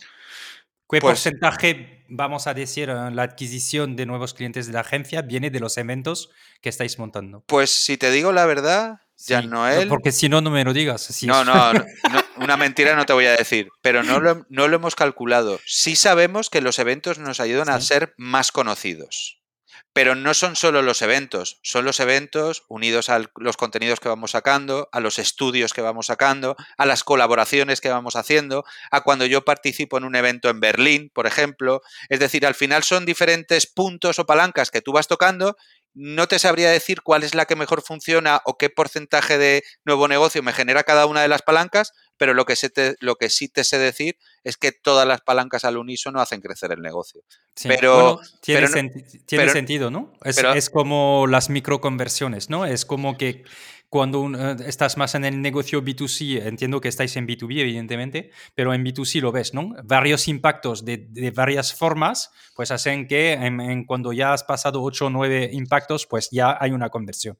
Pues Correcto. E, es un poco lo mismo, ¿no? Lo que dices es, hay, hay varias palancas. Pero me parece súper interesante. ¿Qué otras palancas os ha funcionado, Daniel? Eh, sacar contenidos tope de gama. Es decir, eh, llevamos publicando la guía ASO, que de uno de los servicios que ofrecemos desde hace 5 o 6, no sé, desde 2015. Estos son 7, 8 años ya y cada año la vamos sacando y cada año la descarga más gente y la consume más gente. Es decir, mm, enseñar, fíjate lo que te voy a decir, pero... No, esto es súper importante. Lo que, lo que vas a decir es, es una de las cosas más importantes. Enseñar es la mejor forma de vender. Eso es. Totalmente. Totalmente. Totalmente. Y mm, entonces, eventos, generar contenidos, ¿no? Ah, ser persistente. ¿Hay otras palancas que crees que son, son para la agencia súper importantes? El hacer bien el trabajo, porque esto te genera otra cosa que nos funciona muy bien, que son las recomendaciones. Es decir, los clientes nos traen clientes, porque están contentos con el trabajo que hacemos. Y eso es maravilloso. Es decir, oye, sí, podemos mm, eh, conocer a alguien en un evento de los que conocemos, que nos conozca anteriormente por la guía que hemos publicado y que nos pida una propuesta o que le hagamos una propuesta para empezar a trabajar. Pero cuando Manolito te viene porque Isabelita le ha dicho que la gente de Picasso es la rehostia, con perdón de la expresión, es que eso es negocio directo. O sea, no, es, es enseñando se vende un montón, pero haciendo las cosas bien eh, también se vende un montón. Pero claro, si no eres una empresa honesta, si haces las cosas mal y tal, ahí es muy complicado que ningún cliente te traiga otro cliente, complicadísimo, por no decir imposible. Totalmente. Totalmente, y nosotros lo vemos mucho en las formaciones, donde es muy importante, ¿no? También es la, fuente número una, es las personas que hablan con otras personas diciendo eh, lo, que se han encontrado en la formación y si les ha gustado, cómo les ha gustado y todo. Y eso es una, una fuente muy importante y es verdad que en B2B es lo mismo. Oye, veía que tenéis 11 tendencias en mobile app marketing para 2023. Cuéntanos un poco cuáles son esas tendencias. Pues tío, me has hecho una pregunta trampa porque no, a ver si, no, lo he hecho a propósito, lo siento, pero, ¿eh? pero, decía, ostras, mola, mola el banner, hay tendencias, ¿cuáles son esas tendencias? La imagen, el diseño, eso también es fundamental para, para vender. Eh, y mola, mola, lo que presentáis, la verdad. Los que studies molan. Mm. Está, el diseño es bastante. Siempre hemos querido tener una marca puntera en cuanto a diseño, imagen y bueno, ahí solo viendo la imagen de Picasso ya sabe uno, intuye uno más o menos que se va a encontrar eh, por debajo por detrás, ¿no? Pero a nivel de, tendencias, bueno, pues me he leído el artículo, evidentemente, no, no, te voy a decir, te voy a decir que no, porque me lo he leído y me lo he leído además varias veces, pero bueno, quitando las cosas que son más vinculadas a las tiendas de aplicaciones, un punto que hay por ahí que habla de los in-app events y de las eh, eh, promotional content dentro de App Store y de Google Play, que esto da para que hagamos otro, otra llamada. Eh, te podría hablar de, de, bueno, de cómo se están poniendo los gobiernos y las organizaciones en general con todo el tema de privacidad y seguridad. El, App Tracking Transparency de Apple, bueno, eh, Google con el tema de las cookies, es decir, cómo va a cambiar la medición de según qué cosas, precisamente por salvaguardar la privacidad y la seguridad de los usuarios. Inteligencia artificial hasta en la sopa, desde para el diseño de banners o la asistencia en el diseño de creatividades, vamos a decir, en lugar de banners, hasta para, no lo sé, hasta para decidir cuáles son las campañas más rentables de forma programática y balancear los presupuestos en base al performance puro y duro, todo hecho por un robot o por una inteligencia artificial. Eh, se habla en ese artículo también de la blockchain, de cómo van a impactar eh, pues todo lo que son las cadenas de bloques en según qué transacciones y para validar según qué cosas, también vinculado a la compra programática de publicidad online, en este caso publicidad móvil. En ese artículo se habla también a ver, a ver, a ver qué piense. Se habla de los pagos móviles, de que cada vez pagamos más con el móvil o incluso con el reloj eh, y de cómo afecta eso a la industria en general de las aplicaciones y de los negocios móviles. Y a ver, las 11 no te las voy a saber decir. No, pero lo, mejor es que se descarguen, ¿no? Los que quieren saber más se descargan directamente el, informe. No hace falta ni descargarlo. Es un ah, artículo que se puede consumir tranquilamente desde tu playa favorita. O sea que está fantástico. O sea que no captáis email. No, con ese contenido no. Con otros sí. Con otros sí. Muy bien. Oye, entonces, hemos hablado de theopenproject.io. ¿no? donde vais eh, dando, eh, bueno, la newsletter eh, para los emprendedores y maker. Hemos hablado de Picasso, la agencia, pero tú también tienes, tienes una parte de SEO para SaaS. Correcto. Si un, venga, soy emprendedor, voy a lanzar un SaaS y me quiero posicionar, ¿qué me dirías? Lo primero de todo, que esto es es complicado, a veces me lo encuentro, pero es complicado, es pensar en SEO eh, desde el minuto cero. El SEO, como es una cosa que lleva tiempo, no es una cosa que debas empezar a plantear después de llevar dos meses con tu producto SaaS lanzado. Eso para mí, en mi humilde opinión, es un error. Desde el minuto cero hay que pensar en SEO. Esto lo podemos ah, eh, unir ya, Noel, al punto que acabamos de comentar, que la mejor forma de vender es enseñar. La estrategia de contenidos de un SaaS, de sea de lo que sea, para enseñar, es fundamental. Pero además, si tú haces buenos contenidos que enseñan al usuario a hacer cualquier cosa, me lo invento, con formularios, como puede ser el caso de Typeform. Oye, ¿cómo eh, generar formularios? ¿Cómo recoger leads con formularios? ¿Cómo conectar tus formularios de leads con, mm, me lo invento, con Stripe? Eh, todo lo que sean contenidos didácticos, eh, siempre que haya demanda, van a generar tráfico. Y ese tráfico se va a quedar con que tú eres un experto en en formularios, en App Store Optimization o en SEO si eres SEMrush. Eh, SEO y contenidos para el SEO, para el SEO para SaaS, perdona, van muy de la mano. Va de posicionarse y va de enseñar. Pero, pero eso es un poco lo que, te, lo que te podría decir y lo que nos encontramos. Nos encontramos con sitios web de SaaS que lo que tienen es la portada, las páginas de features, la página de pricing, el, el, FAQ, por así decirlo, el Frequently Asked Questions, y ya está. No hay contenidos, no hay una, una Biblia de todos los contenidos que giran siempre en torno a cualquier negocio SaaS, ¿eh? O sea, y no, y aquí me la juego, ¿eh? Pero cualquier negocio SaaS, en mayor o en menor medida, va a tener topics, va a tener preguntas de usuarios, va a tener contenido alrededor. ¿Cómo buscas este contenido que utilizas algunas herramientas? Utilizo SEMrush pero utilizo la mejor herramienta, la segunda mejor herramienta de Internet, porque la primera es el cerebro, que a veces es la herramienta menos utilizada. La segunda herramienta, que es de la que te quería hablar ahora, es estudiar y espiar a la competencia. Si yo tengo un SaaS de generación de formularios con no code y acabo de lanzar y mi competencia es Typeform o mi competencia es, bueno, ahora mismo no me viene ningún otro software de formularios. Voy a ver qué o Hotform. Voy a, ver, voy a ver qué están haciendo ellos, qué publican ellos, y voy a ver de qué forma puedo hacerlo mejor. No igual, porque hacerlo igual no vale de nada o vale de poco. Hay que hacerlo mejor, más extenso, que aporte más valor. Vamos a meter un vídeo. Si esta gente no usa vídeo, vamos a, meter vídeo nosotros. Entonces, bueno, utilizando Google, que Google es también la herramienta maravillosa para descubrir cualquier cosa, eh, utilizando herramientas SEO, evidentemente, como puede ser SEMrush, que es buenísima para investigación de mercado, o incluso Sistrix o Hrefs, que son así las tres más más populares, herramientas SEO todo en uno, porque luego para cosas muy concretas y puntuales, y puntuales hay miles de herramientas, y espiar a la competencia, pero no para copiarla, sino para inspirarte en ellos y hacerlo mejor. Ok. ¿Cuántos contenidos tienes que lanzar? ¿Hay, números? No, no hay números. ¿Cómo, lo haces? ¿Cómo decides cuál es la inversión que vas a hacer? o sea, yo acabo de lanzar un SaaS.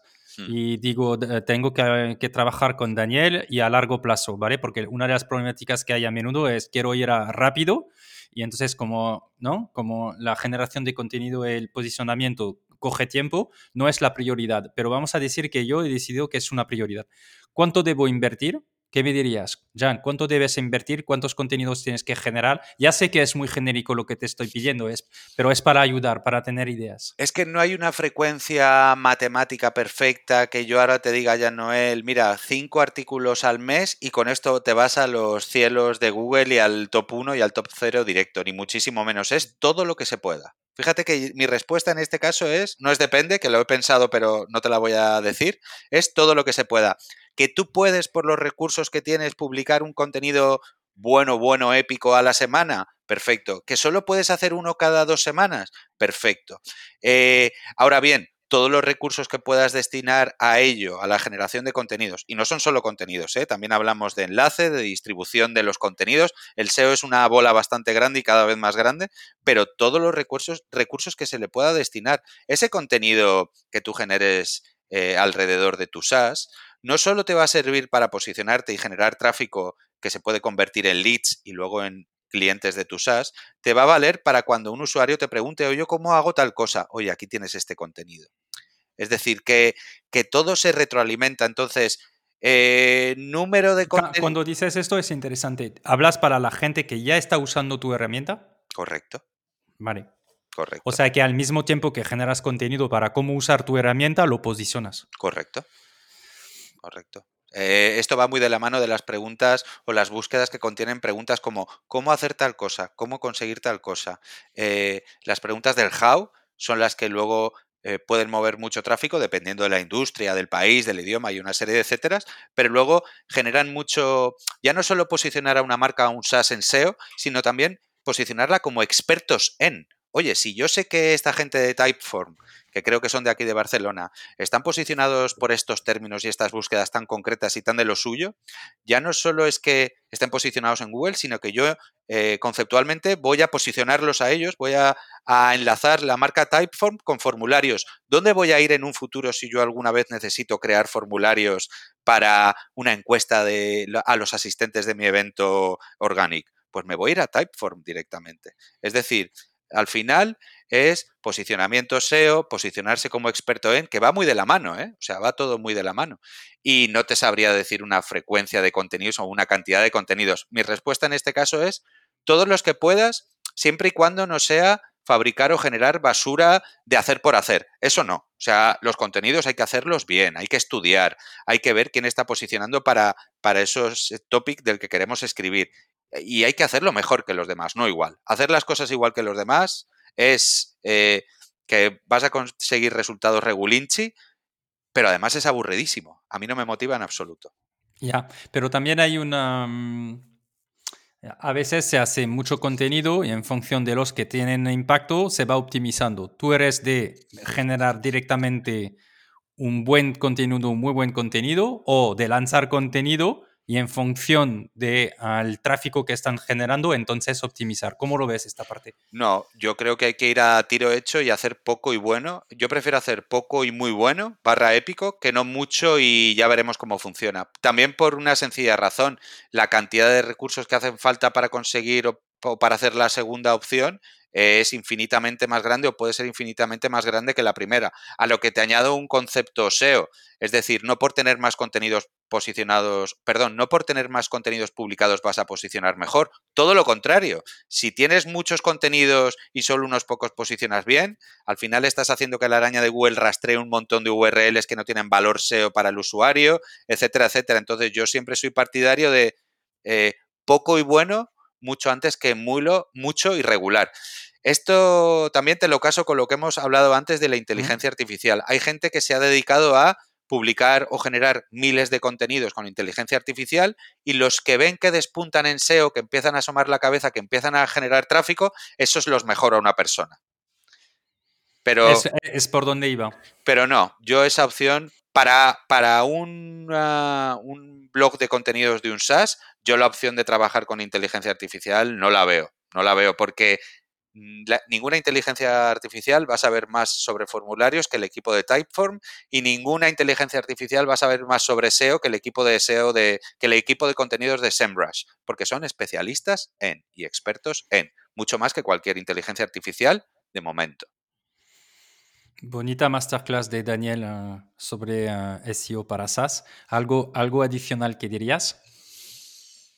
Mm, creo que no. Creo que lo he dicho todo. Que, bueno, y que la, fórmula del SEO, además de tener una arquitectura, bueno, es que claro, te podría estar hablando horas sobre SEO, pero arquitectura del sitio web, eh, enlazado interno súper importante para el SEO, muchas veces el gran olvidado, el que algunos enlaces, algunos artículos o contenidos enlacen eh, entre sí, generar clústeres de contenidos o grupos de, contenidos sobre un tópico concreto, eh, contenidos de calidad y que aporten valor y que sean mejor que el resto de contenidos ya publicados y la consecución de, enlaces relevantes y de autoridad. Es decir, tú puedes tener ya, Noel, eh, 20 contenidos épicos en el, en el blog de tu software SaaS, pero si nadie los enlaza, si tu web no tiene enlaces entrantes de sitios web de temáticas eh, relacionadas a ser posible o de mucha autoridad, ese contenido no va a asomar la cabeza en Google. Entonces, esas son las esas son dos de las piezas más importantes en el puzzle del SEO, en mi opinión. ¿Y cómo se consigue esos enlaces ah, externos ah, bien erigidos? Pues mira, ¿cómo deberían hacerlo los SaaS? Porque esto también depende de cada, de cada negocio y de cada industria. ¿Cómo deberían conseguirlo los SaaS? Pues generando herramientas gratuitas es una forma espectacular de conseguir enlaces, generando informes y estudios a los que se les pregunte a mucha gente sobre un tema concreto me lo invento. Tendencias en los formularios para 2023. Hemos entrevistado a 40 expertos en temas de automatizaciones y de captación de leads, por decirte algo así al tuntún. Ese informe eh, lo va a descargar un montón de gente, pero seguramente también un montón de gente lo enlace, porque mola.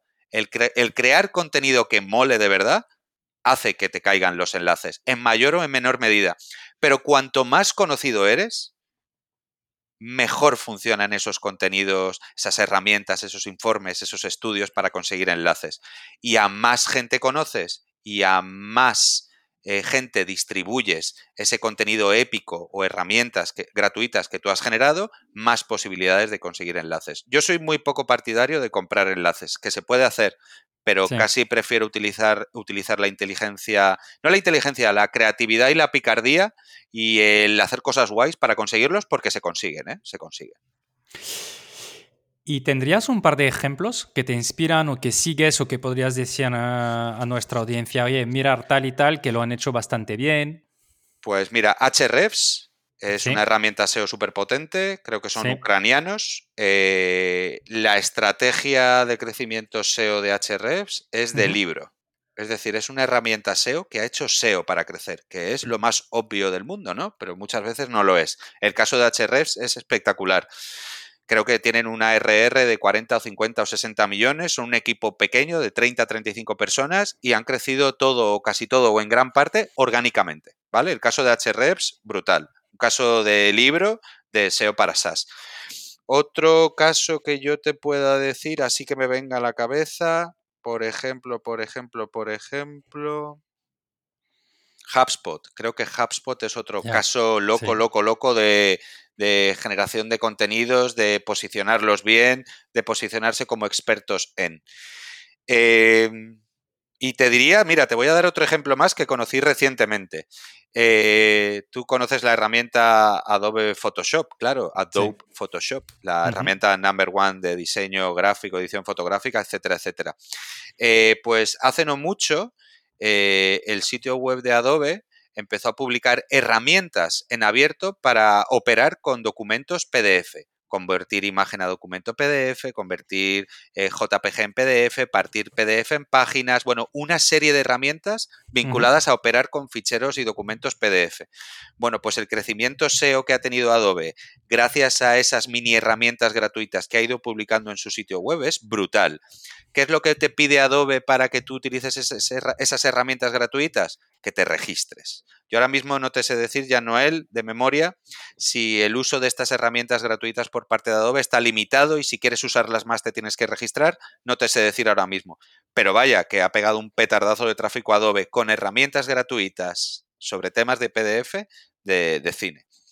Eh, estar al día en las tendencias, investigar qué hacen los demás, ver las cosas que les funcionan a los demás, cómo te las puedes aplicar tú y, joder, lo que comentábamos al principio de, la llamada, ¿no? Hacer muchas cosas hasta que alguna funcione y cuando alguna te funcione, darle a la tecla hasta que se rompa la tecla para entonces pasarte a otra cosa que funcione o seguir probando.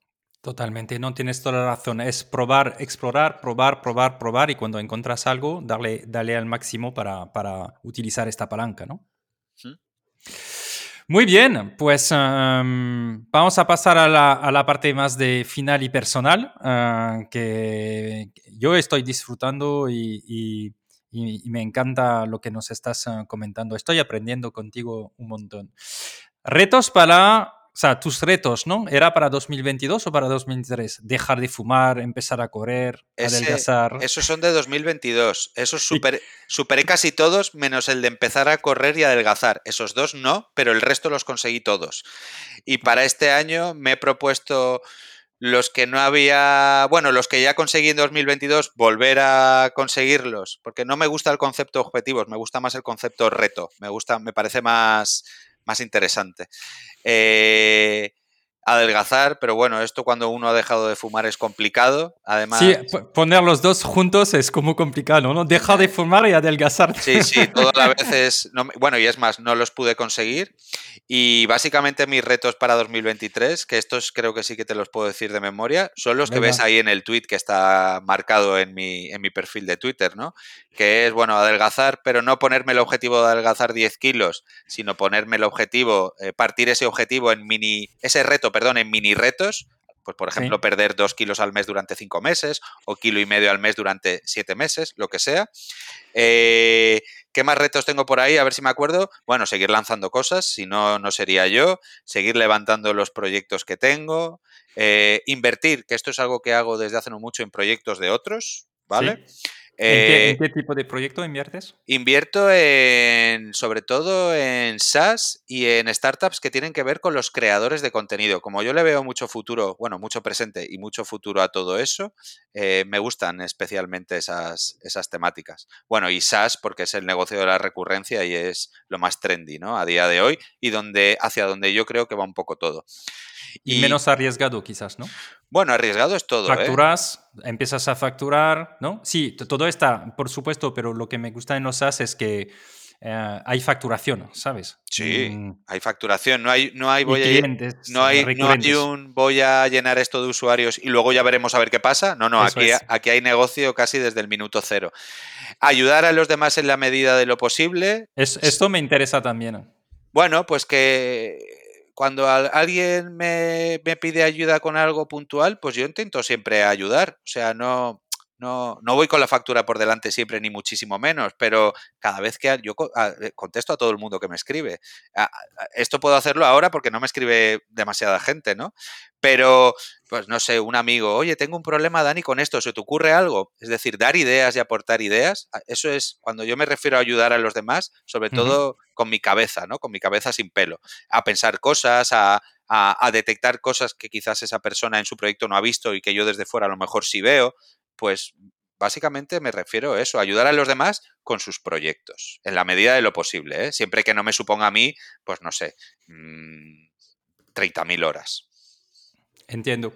Y fíjate que hay uno que normalmente es una de las preguntas que suelo hacer en este podcast, pero ah, ¿cómo sigues aprendiendo? ¿Cómo sigo aprendiendo? Sí, lo digo porque lo pones como seguir aprendiendo cada día, entonces... Bueno, pues... ¿Cómo sigues? ¿Cómo aprendo yo? Lanzando nuevos proyectos. Esa es la forma mía de aprender.